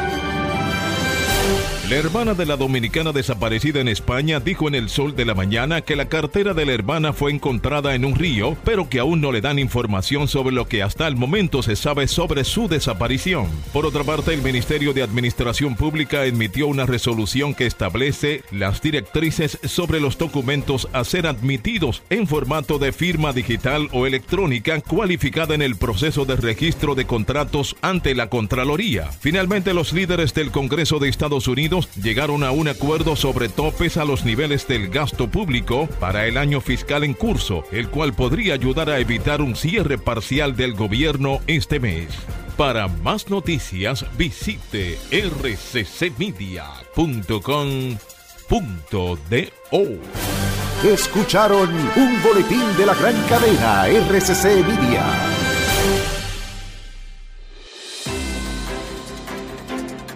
El Senado de la República convirtió en ley el presupuesto general del Estado y aprobó la extensión del contrato firmado con la empresa Aerodón, entre otras importantes iniciativas. El Pleno del Senado, constituido en comisión general, entrevistó al ministro de la Presidencia, Joel Santos, y a representantes de Aerodón para dejar claro al país todo lo relativo a la renovación y ampliación del contrato. La comisión bicameral que tiene a su cargo el estudio del proyecto de ley que crea la Dirección General de Cooperativas, recibió la visita de cooperativistas para analizar los términos de la creación de DIGECOP. El presidente del Senado, Ricardo de los Santos, participó en un desayuno con diputados y asambleístas del estado de Nueva York, con quienes conversó sobre temas importantes para ambas naciones. Senado de la República Dominicana, participativo, inclusivo, transparente. ¡Ey! ¿Tú sabes que esos enlaces de haz clic y gánate un premio no son reales, verdad? O cuando te envían un mensaje por WhatsApp con un archivo raro ahí, a nada de eso debes acceder, porque en el momento que lo hagas te pueden hackear. En Banreservas estamos comprometidos con proteger tus datos privados, pero es esencial que no los compartas con terceros ni accedas a páginas o enlaces inseguros. Proteger tu información es tu deber. Tus datos privados son solo para ti. Banreservas, el banco de todos los dominicanos. Hay dos cosas que endulzan la vida de los dominicanos: el cariño de nuestra gente y el azúcar papagayo. ¿Y a quién no le gusta el dulce? Por más de un siglo, el Central Romana Corporation ha producido el azúcar de los dominicanos. Papagayo, abasteciendo con seguridad la demanda nacional, creando miles de empleos y exportando a los mercados internacionales. El cafecito, el bizcocho, la batina y el filón, el dulce leche y su concón. Son cosas muy nuestras que endulzan el corazón. Azúcar papagayo es calidad del Central Romana.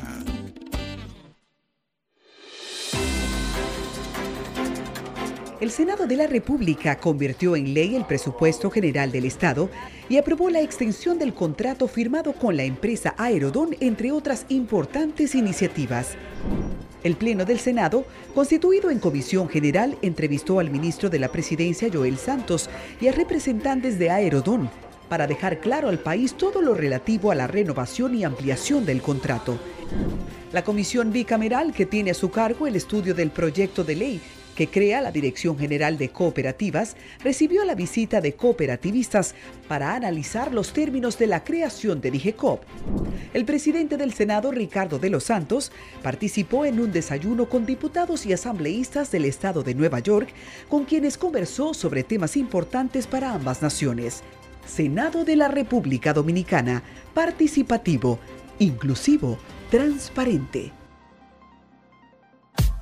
United Capital Puesto de Bolsa. Avanzamos contigo en cada paso que des para lograr tus metas. Invierte con propósito. United Capital Puesto de Bolsa.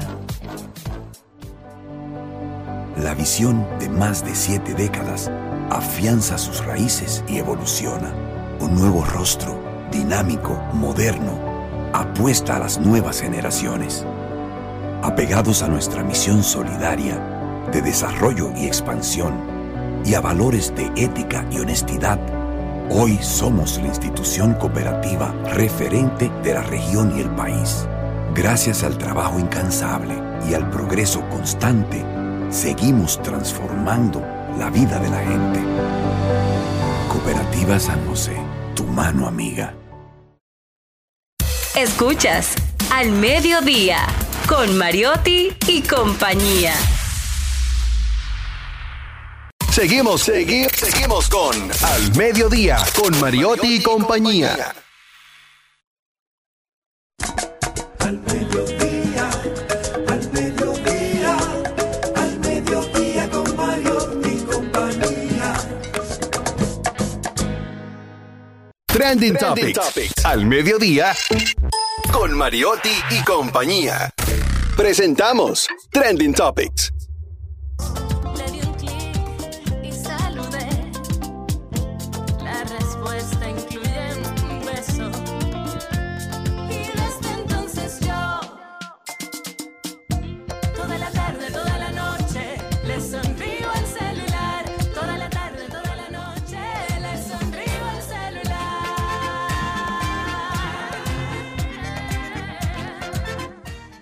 Y estamos de vuelta. Esto es al mediodía con Mariotti y compañía. Gracias, mi gente, por continuar con nosotros. Rumba 98.5 para toda la provincia de Santo Domingo y el Distrito Nacional. Cool 106.9 para casi toda la región este. Un abrazo especial para toda nuestra gente por allá por Punta Cana. Premium 101.1 para casi todo el Cibao, desde Santiago, La Vega, Moca, Salcedo, Bonao, San Francisco de Macorís. Gracias por sintonizarnos. Vamos a ver cuáles son las principales tendencias en las redes sociales. ¿Qué ha pasado, Jenny Aquino?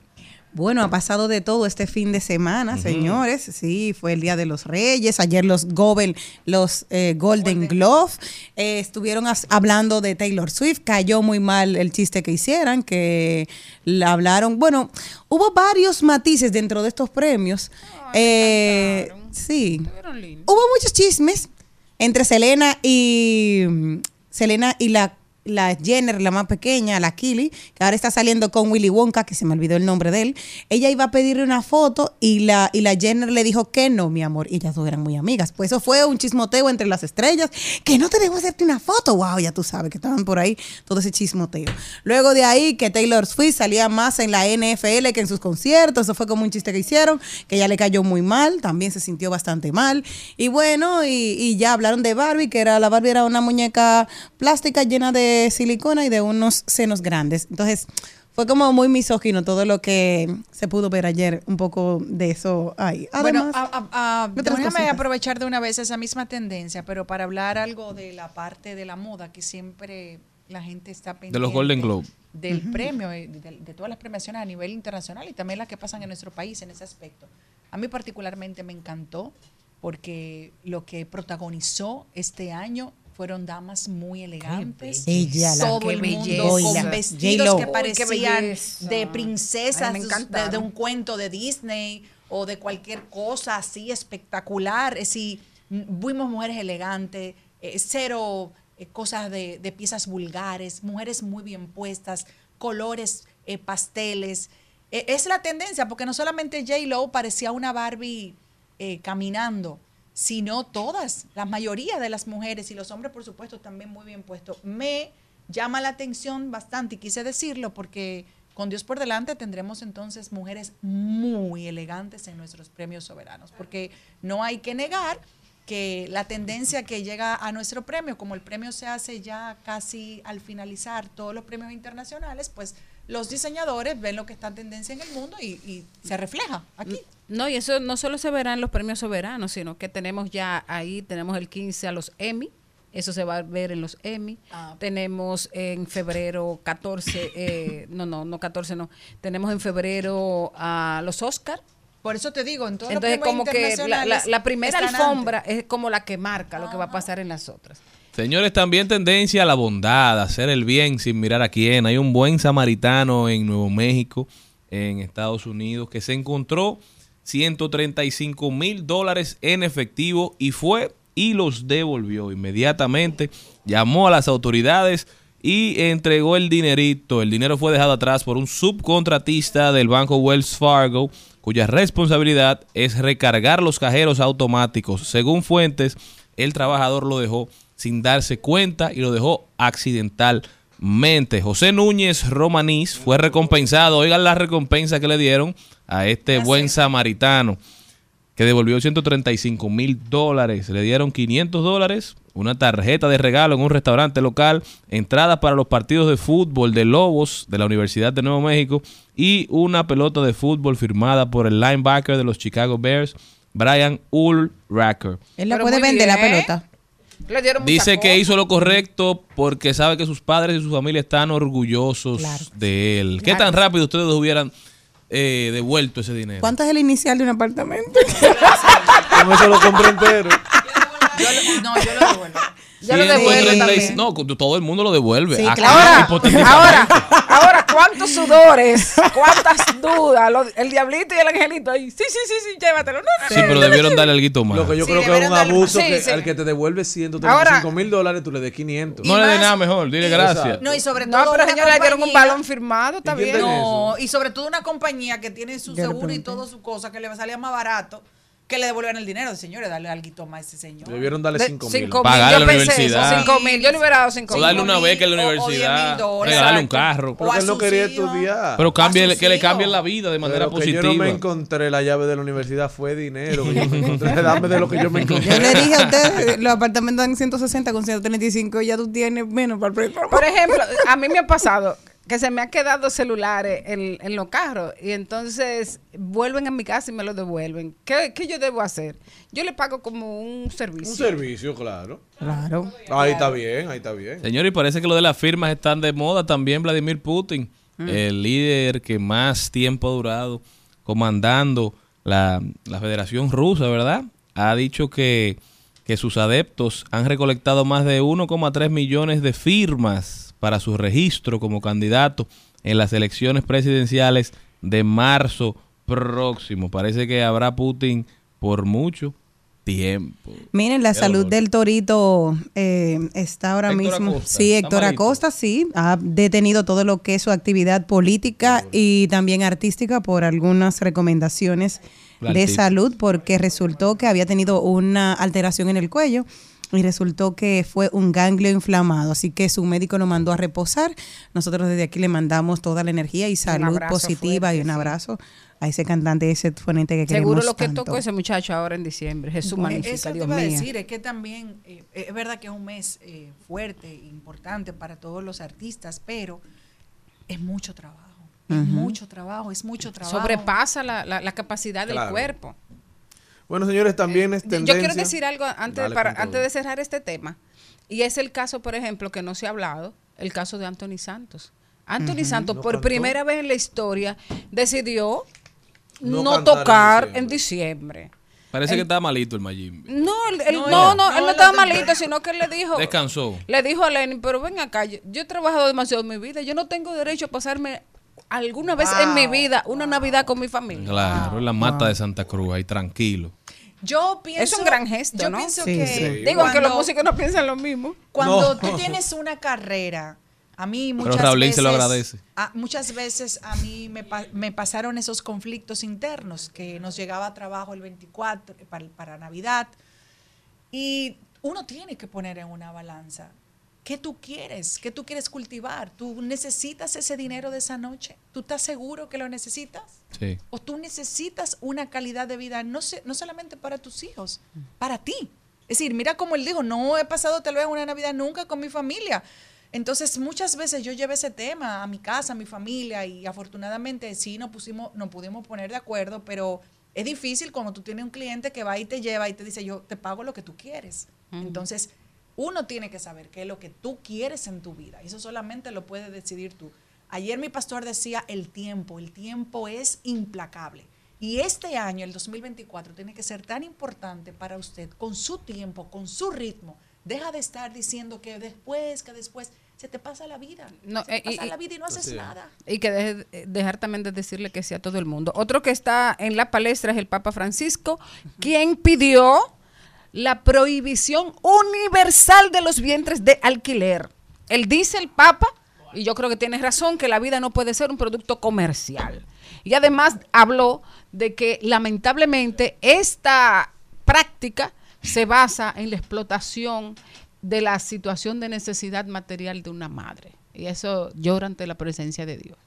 Bueno, así es, también es tendencia, señores, WhatsApp, que ha dado la modalidad de bloquear algunos chats y conversaciones, no bloquearlo para no recibir mensajes, y no bloquearlos para solo verlos con tu autentica- autentificación de la cara. O sea, que están en una carpeta aparte para Mm. que no te molesten, porque hay muchos grupos, sobre todo, que siempre están arriba en tus conversaciones y te hacen mucho más Hay difícil la muchísimas cosas que a uno se le pasan. Claro. Claro. Difícil la experiencia de, de interactuar con las personas que se están inscribiendo de forma directa. Y yo creo que esto es un gran avance para hacer eh, del mundo de WhatsApp, que es una plataforma eh, que afecta y que contribuye directamente a nuestro diario vivir, de hacerla más amigable.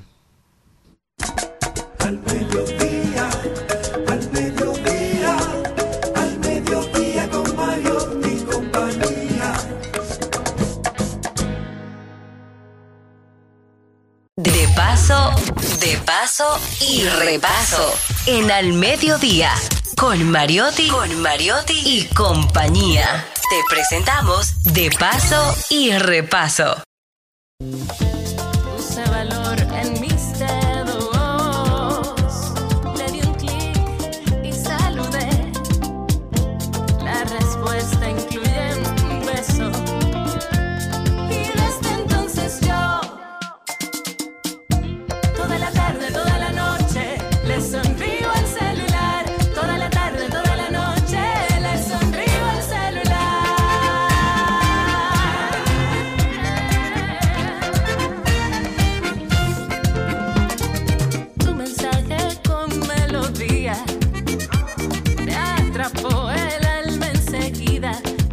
Encuentro concentración pensando en esa poesía. Bueno, señores, y continuamos y ahora en De Paso y Repaso nos sentimos felices de recibir con alegría, ¿verdad? A Sabrina Este- Estepan. Así mismo. A Sabrina Estepan, que viene desde la hermana República. ¿Tú eres de los Estepan de San Pedro Macorís? Yo soy de los Estepan de Santiago, que De los- son muy pocos porque la fuente es San Juan de la Maguana. Mm, ¿Y de dónde vienen tus Estepan? Mi Estepan, el apellido como tal es libanés. De la Oh. migración libanesa que hubo aquí en, en los años 40. Bueno, yo no sé cuánta, 50. porque Y ah, muchas oleadas.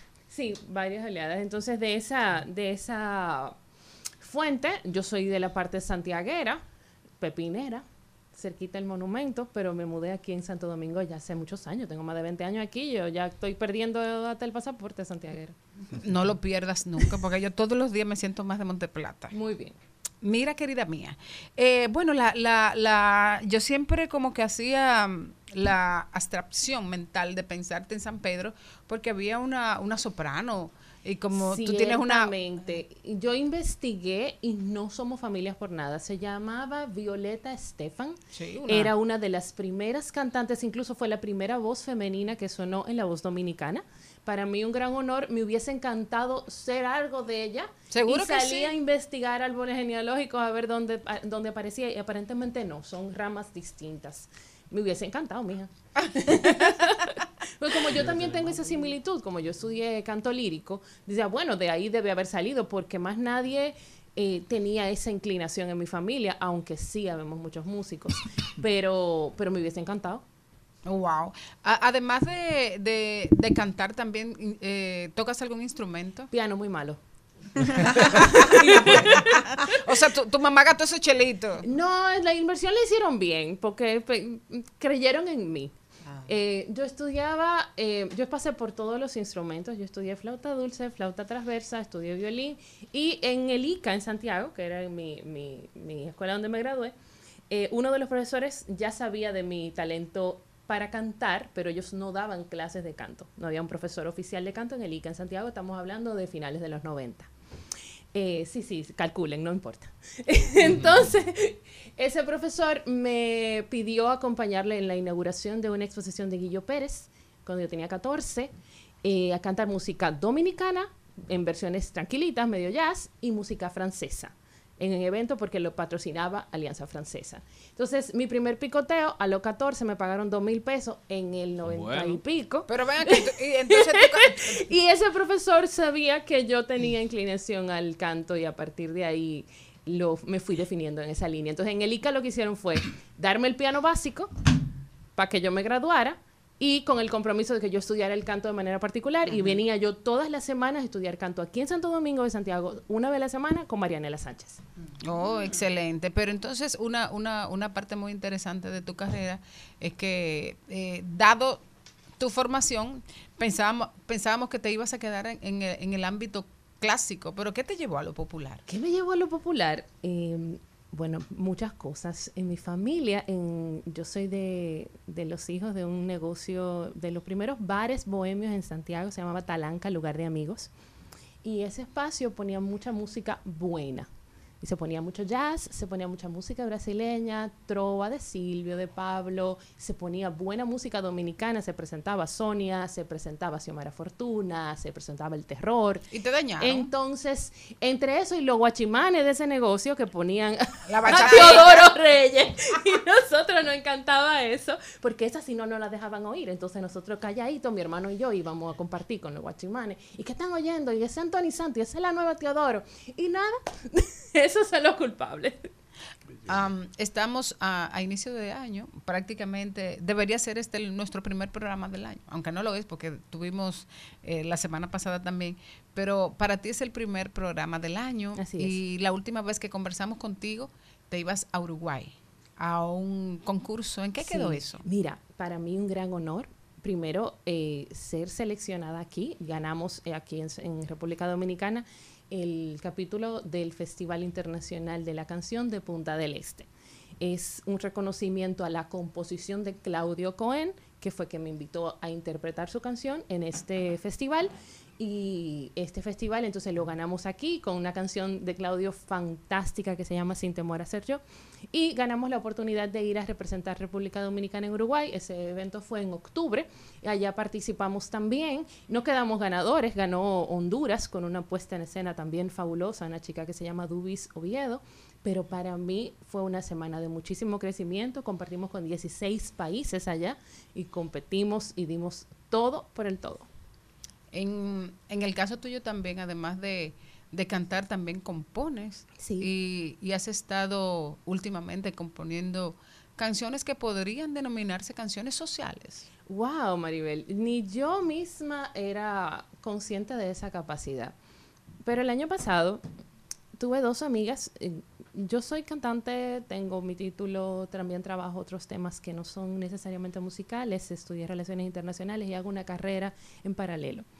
Y dentro de esas ocupaciones me topo con muchas amistades. Tengo muchas amigas que son mujeres de muchísimo nivel y en la música también, que son profesionales, miembros de orquestas importantes, eh, miembros de oficinas, jefas encargadas. Y de repente dos de mis amigas cercanas eh, estaban siendo agredidas por sus parejas. Y para mí eso era una cuestión que yo no lo entiendo, porque yo digo, yo puedo entender esto en ciertos niveles, pero es que es realmente algo que afecta eh, la condición de la mujer. No importa ni la educación ni el estrato social, porque es una dinámica de relaciones de pareja. Eh, y cuando vi eso, dijo, espérate, déjame sacar esta idea que tengo en mi cabeza. Coincidencialmente me escribieron de las fundaciones que organizan la manifestación del día 25 de noviembre para, digamos que, darle visibilidad a todo el tema de la no violencia contra la mujer, porque no damos a decir que eso es una, una celebración, una conmemoración. Y dije, bueno, tengo tres días para esto.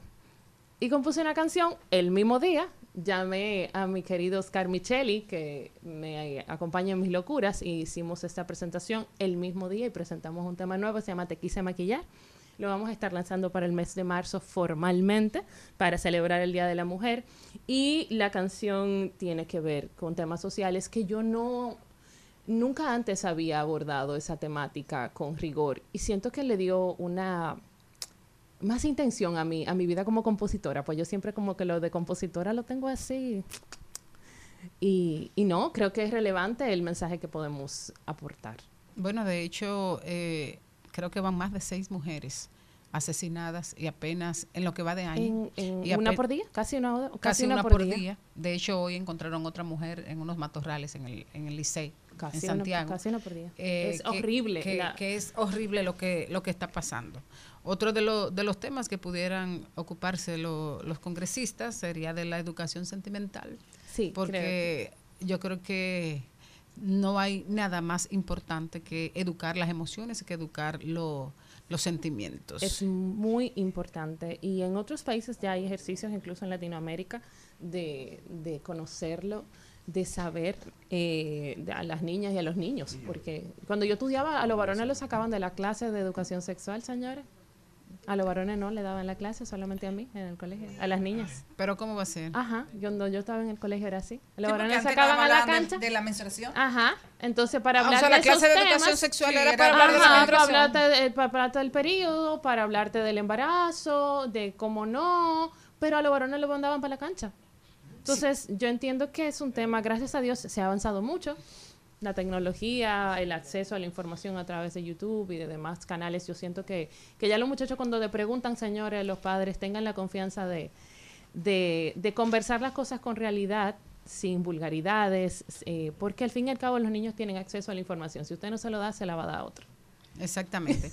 Eh, sacando balance de lo que fue el 23, fue un gran año. ¿Y cuáles son tus expectativas en este 2024? Mira, el 23 fue un gran año para mí. Esta, esta oportunidad de ir a Uruguay fue solo una de las oportunidades que tuve de salir fuera a cantar. Me invitaron a cantar a dos eventos eh, internacionales, eh, es un compromiso de eventos privados. Eh, me, me invitaron a cantar un matrimonio y me, me- me invitaron a cantar en uno 15. Que hay gente que dice, me fui de gira por España, no sé qué, pero para mí, primera vez que me toca. Y me sentí sumamente feliz de que fueran eventos, literalmente me pagaron mi cuarto para ir a hacer esos eventos fuera del país. Yo feliz de la vida. ¿Para cantar Ave María o qué? Canté para quererte a capela en una iglesia en Carolina del Norte. Wow. Ellos me pidieron explícitamente cantar esa canción. Canta un ching, a ver, ¿cómo fue? ¿En serio? Sí. Sí, claro. Quiero de ahora en adelante que en cada esquina de la casa seamos amantes principiantes que aprenden a multiplicar. Quiero de ahora en adelante que tu cuerpo se acostumbre a mis manos, el roce de otras manos rechacé. Quiero aprender del amor a amar.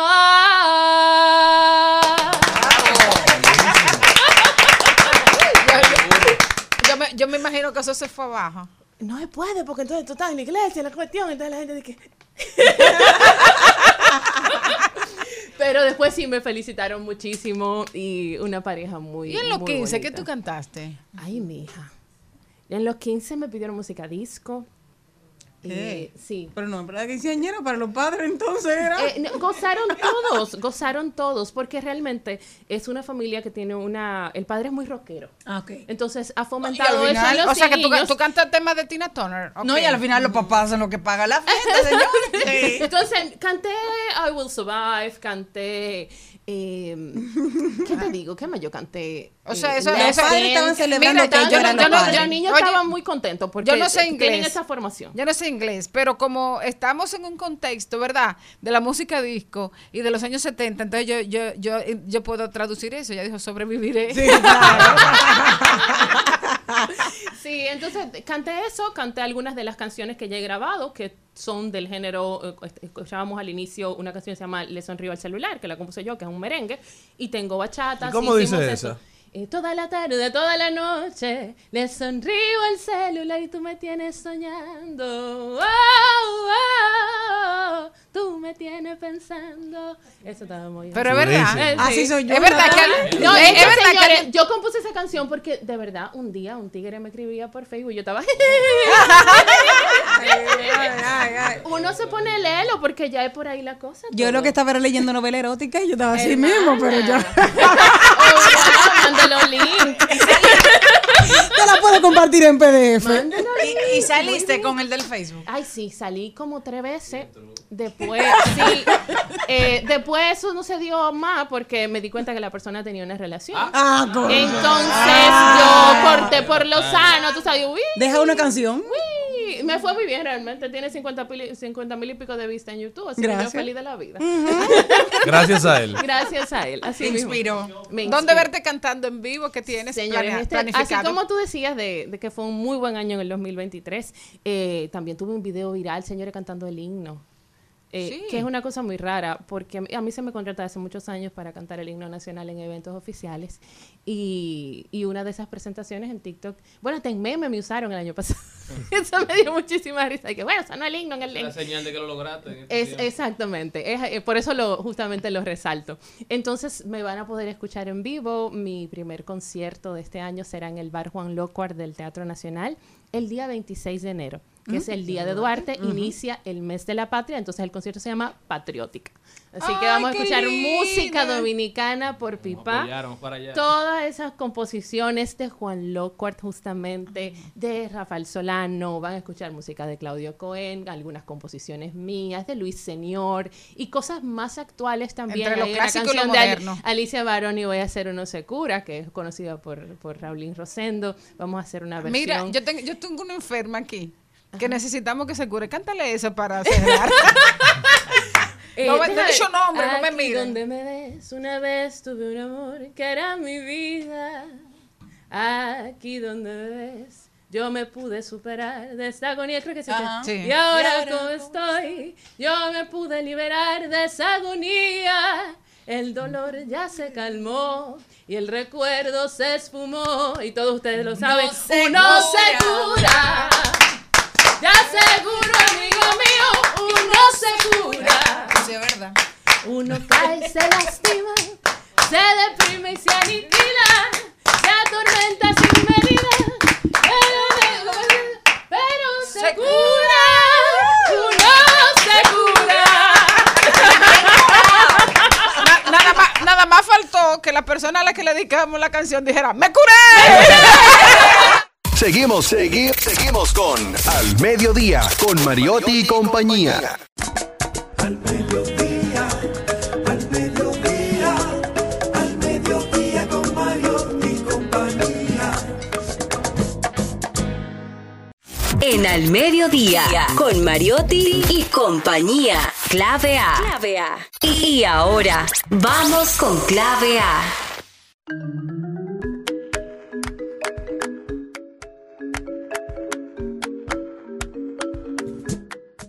Y estamos de regreso en el mediodía con Mariotti y compañía. Está con nosotros Carlos Batista, él es especialista y asesor ambiental. Carlos, ¿cómo estás? Bienvenido. Muy bien, don Carlos, y muchas gracias como de costumbre por la invitación a este eh, visto programa.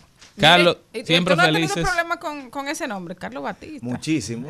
Sí, cuando yo leí lo vi, yo pensaba que era Oh, nuestro ya, amigo. ya los últimos años me conocen como Cau, porque mi nombre completo es Carlos Augusto. Entonces pegaron los dos nombres. Ya, para Y resolver que no me eso. confundan con el de la corbata, entonces Claro. nos quedamos ya con Cau Batista. Así que a la orden.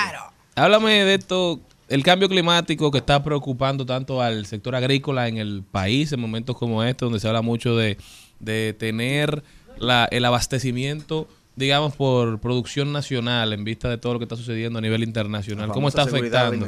Exacto, ¿cómo está afectando este cambio climático al sector agrícola en el país? Mire, es un tema bastante importante. Incluso eh, podemos concluir a grosso modo que quizá la población, no solamente de este país, sino del planeta, ni siquiera se ha dado eh, por aludida de qué tan, de qué tantas implicaciones tiene tan grave. un tema como este a nivel de la que es la seguridad alimentaria. Y eh, para poder entender este problema, quizás tenemos que de- desglosarlo de manera resumida, digamos que en, tres etapas. Uno, la etapa de ca- eh, capacidad o, o, eh, la capacidad que tenga el país o el Estado de suplir el agua, que es la- el principal elemento que se necesita para el cultivo agrícola. Número dos, la calidad de los suelos. Y número tres, el control de la temperatura, el control ambiental, que son tres factores que se afectan completamente o están siendo completamente afectados por el fenómeno de cambio climático.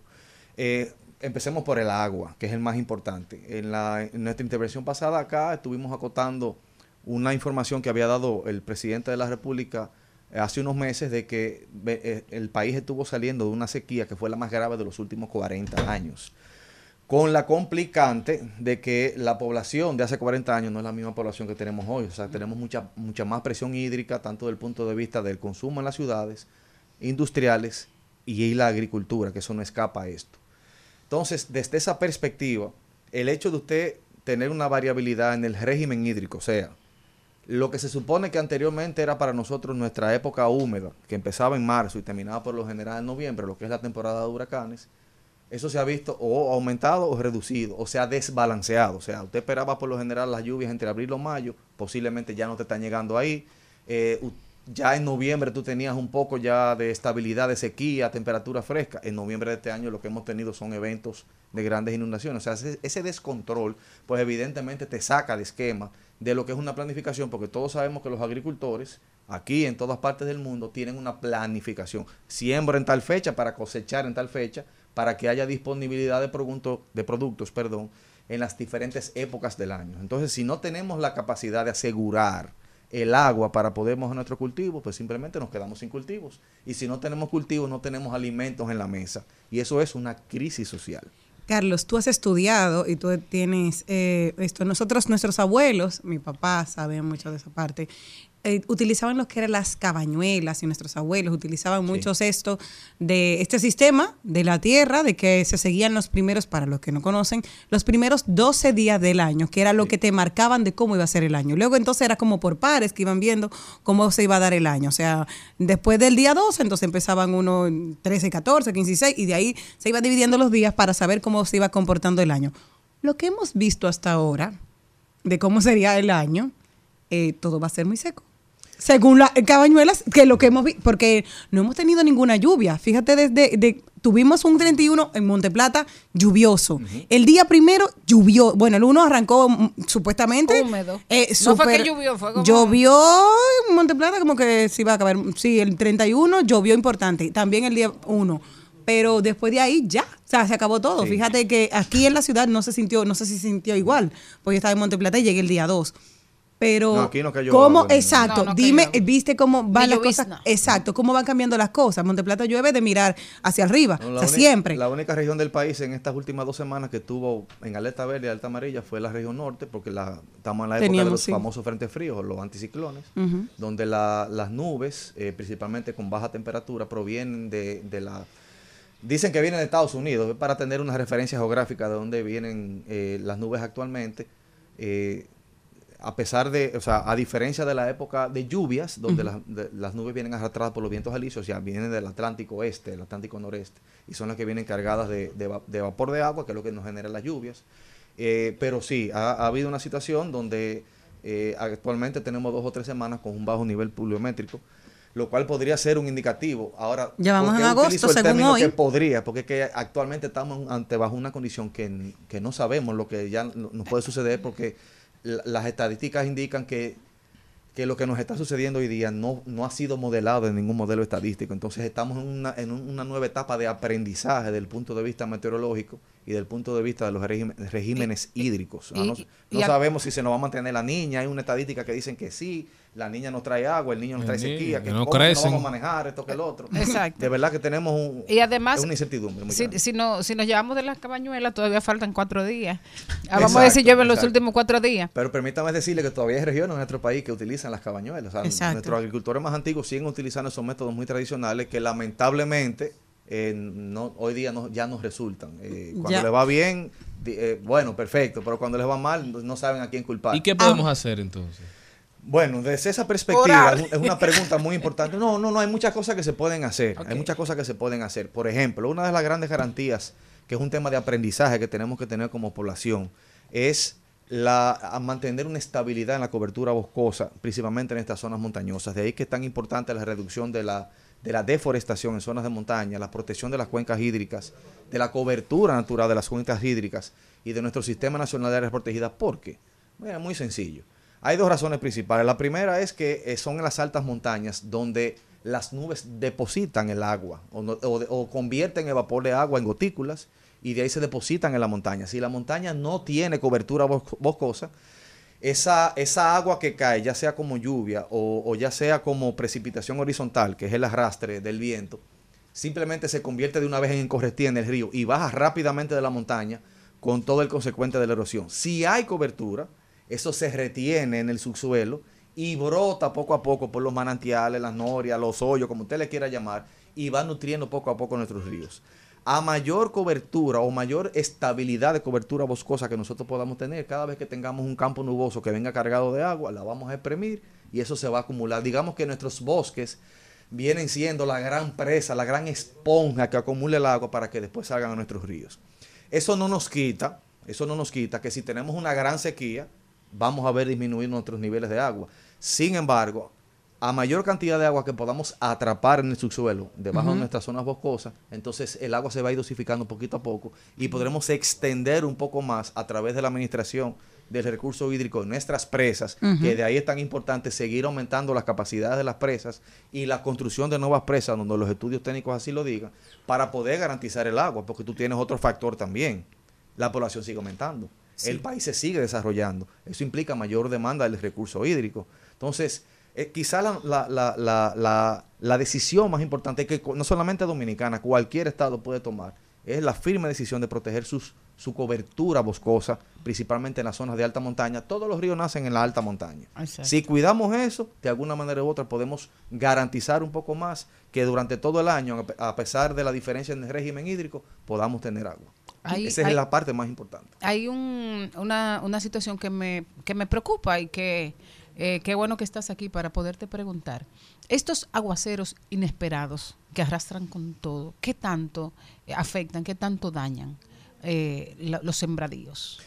No, muchísimo. Imaginémonos, voy a poner el mejor ejemplo. Lo que más cosechamos masivamente en nuestro país es el arroz. Yo no soy un experto en agricultura, pero, pero uno termina entendiendo un, de- un poquito de todo. sí. Ahora bien, ¿qué pasa con la cosecha del arroz? La cosecha del arroz usted tiene una etapa seca, usted tiene una etapa de inundación. Imaginémonos que ven un régimen, El arroz se siembra de acuerdo al régimen hídrico, el, el régimen pluviométrico que tenemos en nuestro país. Bueno, yo voy a sembrar, el agricultor lo planifica, siembra en esta fecha, porque entonces en la etapa de crecimiento, que es lo que necesita la mojar. aquí me va a mojar y aquí ya va a estar seco, que voy a cortar. voy a- el proceso que lleve. Si ese régimen se altera, pues perdemos la cosecha de arroz, porque en la etapa que estaba seco, ven- viene y se inunda. Porque lo- el Se arroz daña se siembra en ya. zonas llanas, cerca de un río. Y si el río se desborda, entonces perdemos todo. De igual manera, voy a poner otro gran ejemplo. Nosotros somos uno de los principales productores de banano de todo el Caribe, principalmente la región noroeste y la zona de Asua. Y en los últimos años, anteriormente teníamos una gran inundación cada siete o nueve años, lo cual daba un periodo de recuperación y de gracia para recuperar la actividad productiva. Pero actualmente ese, ese periodo se ha reducido. Este año, gracias a Dios, no lo hemos tenido. Pero hace dos años lo tuvimos y se inundó Montecristi completo. Y se pierden muchas grandes plantaciones. Eso, eso es un impacto desde el punto de vista económico de cara a las exportaciones, pero desde el punto de vista económico de cara al, consumo interno. Y así sucesivamente podemos ir eh, evaluando sobre todos y cada uno de los grandes rubros agrícolas que tenemos en nuestra nación. O sea, es un tema muy, muy preocupante. Eh, de igual manera también eh, la parte de, de la reorganización de los tipos de agricultura que yo puedo practicar en el país. Ahora ya tenemos al fin ley de ordenamiento territorial que no se ha empezado a implementar, pero por lo menos ya tenemos la primera etapa de la, de la ley ya promulgada. ¿Qué nos va a permitir esto? Bueno, posiblemente, o posiblemente no, en nuestro país tenemos muchas zonas del país donde tenemos una agricultura que desde el punto de vista técnico no es posible. Capacidad de agua, nivel de los suelos, inclinación, el gradiente de inclinación de los suelos. Tenemos ganadería en zonas donde debería haberla.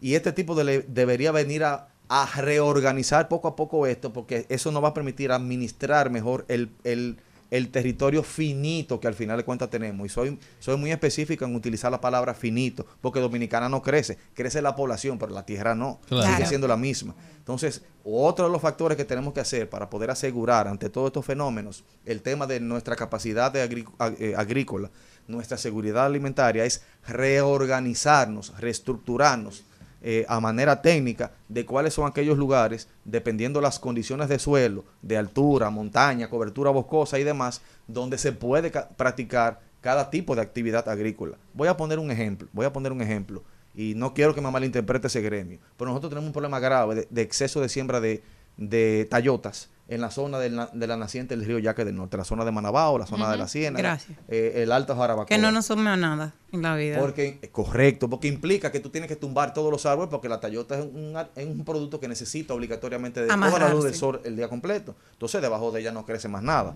En una zona donde están las plantas nacientes de un río, como el, el río más grande Es de la República Dominicana, eso. que es el Yaque, entonces ahí tenemos un conflicto que tiene 40, 50 años generándose, pero que ya tenemos suficiente conocimiento técnico para decir, bueno, vamos a aplicar ley de ordenamiento territorial, no vamos a determinar en estas tierras Exacto. cuál es el mejor producto que podemos implementar o sembrar desde el punto de vista agroforestal o agrícola y vamos a hacer el cambio. Entonces tenemos que ir poco a poco por eso para poder seguir garantizando la famosa seguridad alimentaria que cada dominicano necesita y que tiene por derecho. Y que es tan importante. Ya se ha demostrado que en, estos, en esta época de alta inflación, que es- muchos dicen que es un impuesto a los más pobres, los que más están sufriendo son los que más gastan de sus ingresos en la canasta básica. Y esto tiene mucho que ver con disminuir los precios de los alimentos. Correcto, correcto. De la misma manera que cada vez tenemos agricultura de manera masiva, entonces permite una rebaja en los precios, pero de igual manera cuando tenemos escasez o que nos vemos en la necesidad de importar, entonces hay un aumento de los precios. Y eso afecta el bolsillo de los dominicanos. Nosotros, yo tenía la pregunta de que ya nosotros tendremos que dejar que tú vuelvas porque tenemos energía renovable para la próxima vez, la energía e- eólica. Tenemos, pero ya para, para la última preguntita, porque ya se nos fue, tenemos algunos productos que, podremos, que podemos sembrar en sequía, en tiempo de sequía. Hay algunos que podemos darle prioridad. ¿Cuáles son estos productos? Sí, mira, bueno, incluso hay ya nuevas tecnologías. Voy a citar el arroz. Eh, Ajá. Aquí no hay dominicano que no coma arroz Claro. Ese es el producto principal. Y que lo necesitamos. Sí. Correcto. Entonces ya hay nuevas tecnologías. eh, los chinos, los mismos israelitas han inventado algunos, algunos otros procesos para que el arroz no tenga, no tenga, el, el arroz es el rubro que más agua consume. No son los aguacates ni otra, es el arroz. El arroz. Es la realidad porque necesita inundación. Igual la cebolla en un periodo y otros rubros agrícolas por ahí. Pero el arroz es el que más consume. Entonces, eh, de cara a manejar procesos de sequía y que no se afecte, por ejemplo, la, producción de- tan importante del arroz que tenemos en nuestro país, entonces hay que implementar nuevas técnicas, equipamiento, capacitación a nuestros agricultores para que eh, adopten Por ejemplo, nosotros tuvimos un problema grave de plagas con el café que nos exterminó prácticamente la producción de café y la fuimos recuperando poco a poco. ¿Cómo? Introduciendo especies modificadas genéticamente con el objetivo de que fuesen resistentes a esas plagas y que entonces ya se estableciese. Pero es un proceso que te toma a veces 5, 7, 8, Y 10 hasta años más, sí. hasta que tú lo puedas tener. Lo mismo vas a tener que hacer con esos rubros. Implementar nuevas técnicas e implementar nuevas tecnologías quizás eh, eh, una modificación eh, en la especie que estamos, en las especies de, de plántulas de arroz que estamos sembrando en nuestro país para tener más resistentes, que necesiten menos agua o que su ciclo de inundación sea menor. Y así poco a poco poder ir modificando. La, la yautía necesita mucha agua. Lamentablemente sí, temperaturas eh, frescas. Eh, eh, eh, mire, yo se lo voy a poner de una manera muy sencilla. Mientras más grande sea el fruto que usted tenga que producir en la planta, más agua necesita. O sea, el ñame. O- eh, amarillo, que es el que me da gusta silvestre, eso se da silvestre. El mío, el amarillo. Pero como digo una cosa, digo la otra. Nosotros no podemos eximirnos de esos productos de la canasta básica familiar. Nosotros necesitamos Así alimentarnos. Es un derecho humano. Entonces, no lo vamos a dejar de No, hacer. productos saludables. Lo que tenemos La que yuca. organizarnos en cómo lo vamos a hacer para poder garantizar sostenibilidad en el tiempo y garantizar que el estómago de los dominicanos se satisfaga. Y tener estas conversaciones para seguir creando conciencia y que se tomen las medidas necesarias Que desde las- todos los ámbitos. Que no nos hace falta la Tayota, gracias. A mí sí, a mí sí me encanta. Cao Batista, especialista y asesor ambiental. Cao, ¿cómo puede la gente continuar esta, esta interesante conversación contigo? Eh, bueno, nuestras redes sociales, arroba Cau Batista RD, tanto Twitter como Instagram. Eh, por ahí publicamos básicamente temas de índole ambiental, que es nuestro principal expertise. Estamos a la orden ahí ante cualquier eh, duda o pregunta que tengan. Gracias, Cao. Gracias a todos ustedes por habernos sintonizado, mi gente. Nos vemos mañana, si Dios quiere. No se me van de ahí, que por ahí vienen los compañeros de vida y cabina. Hasta aquí, Mariotti y compañía. Hasta aquí, Mariotti y compañía. Hasta mañana.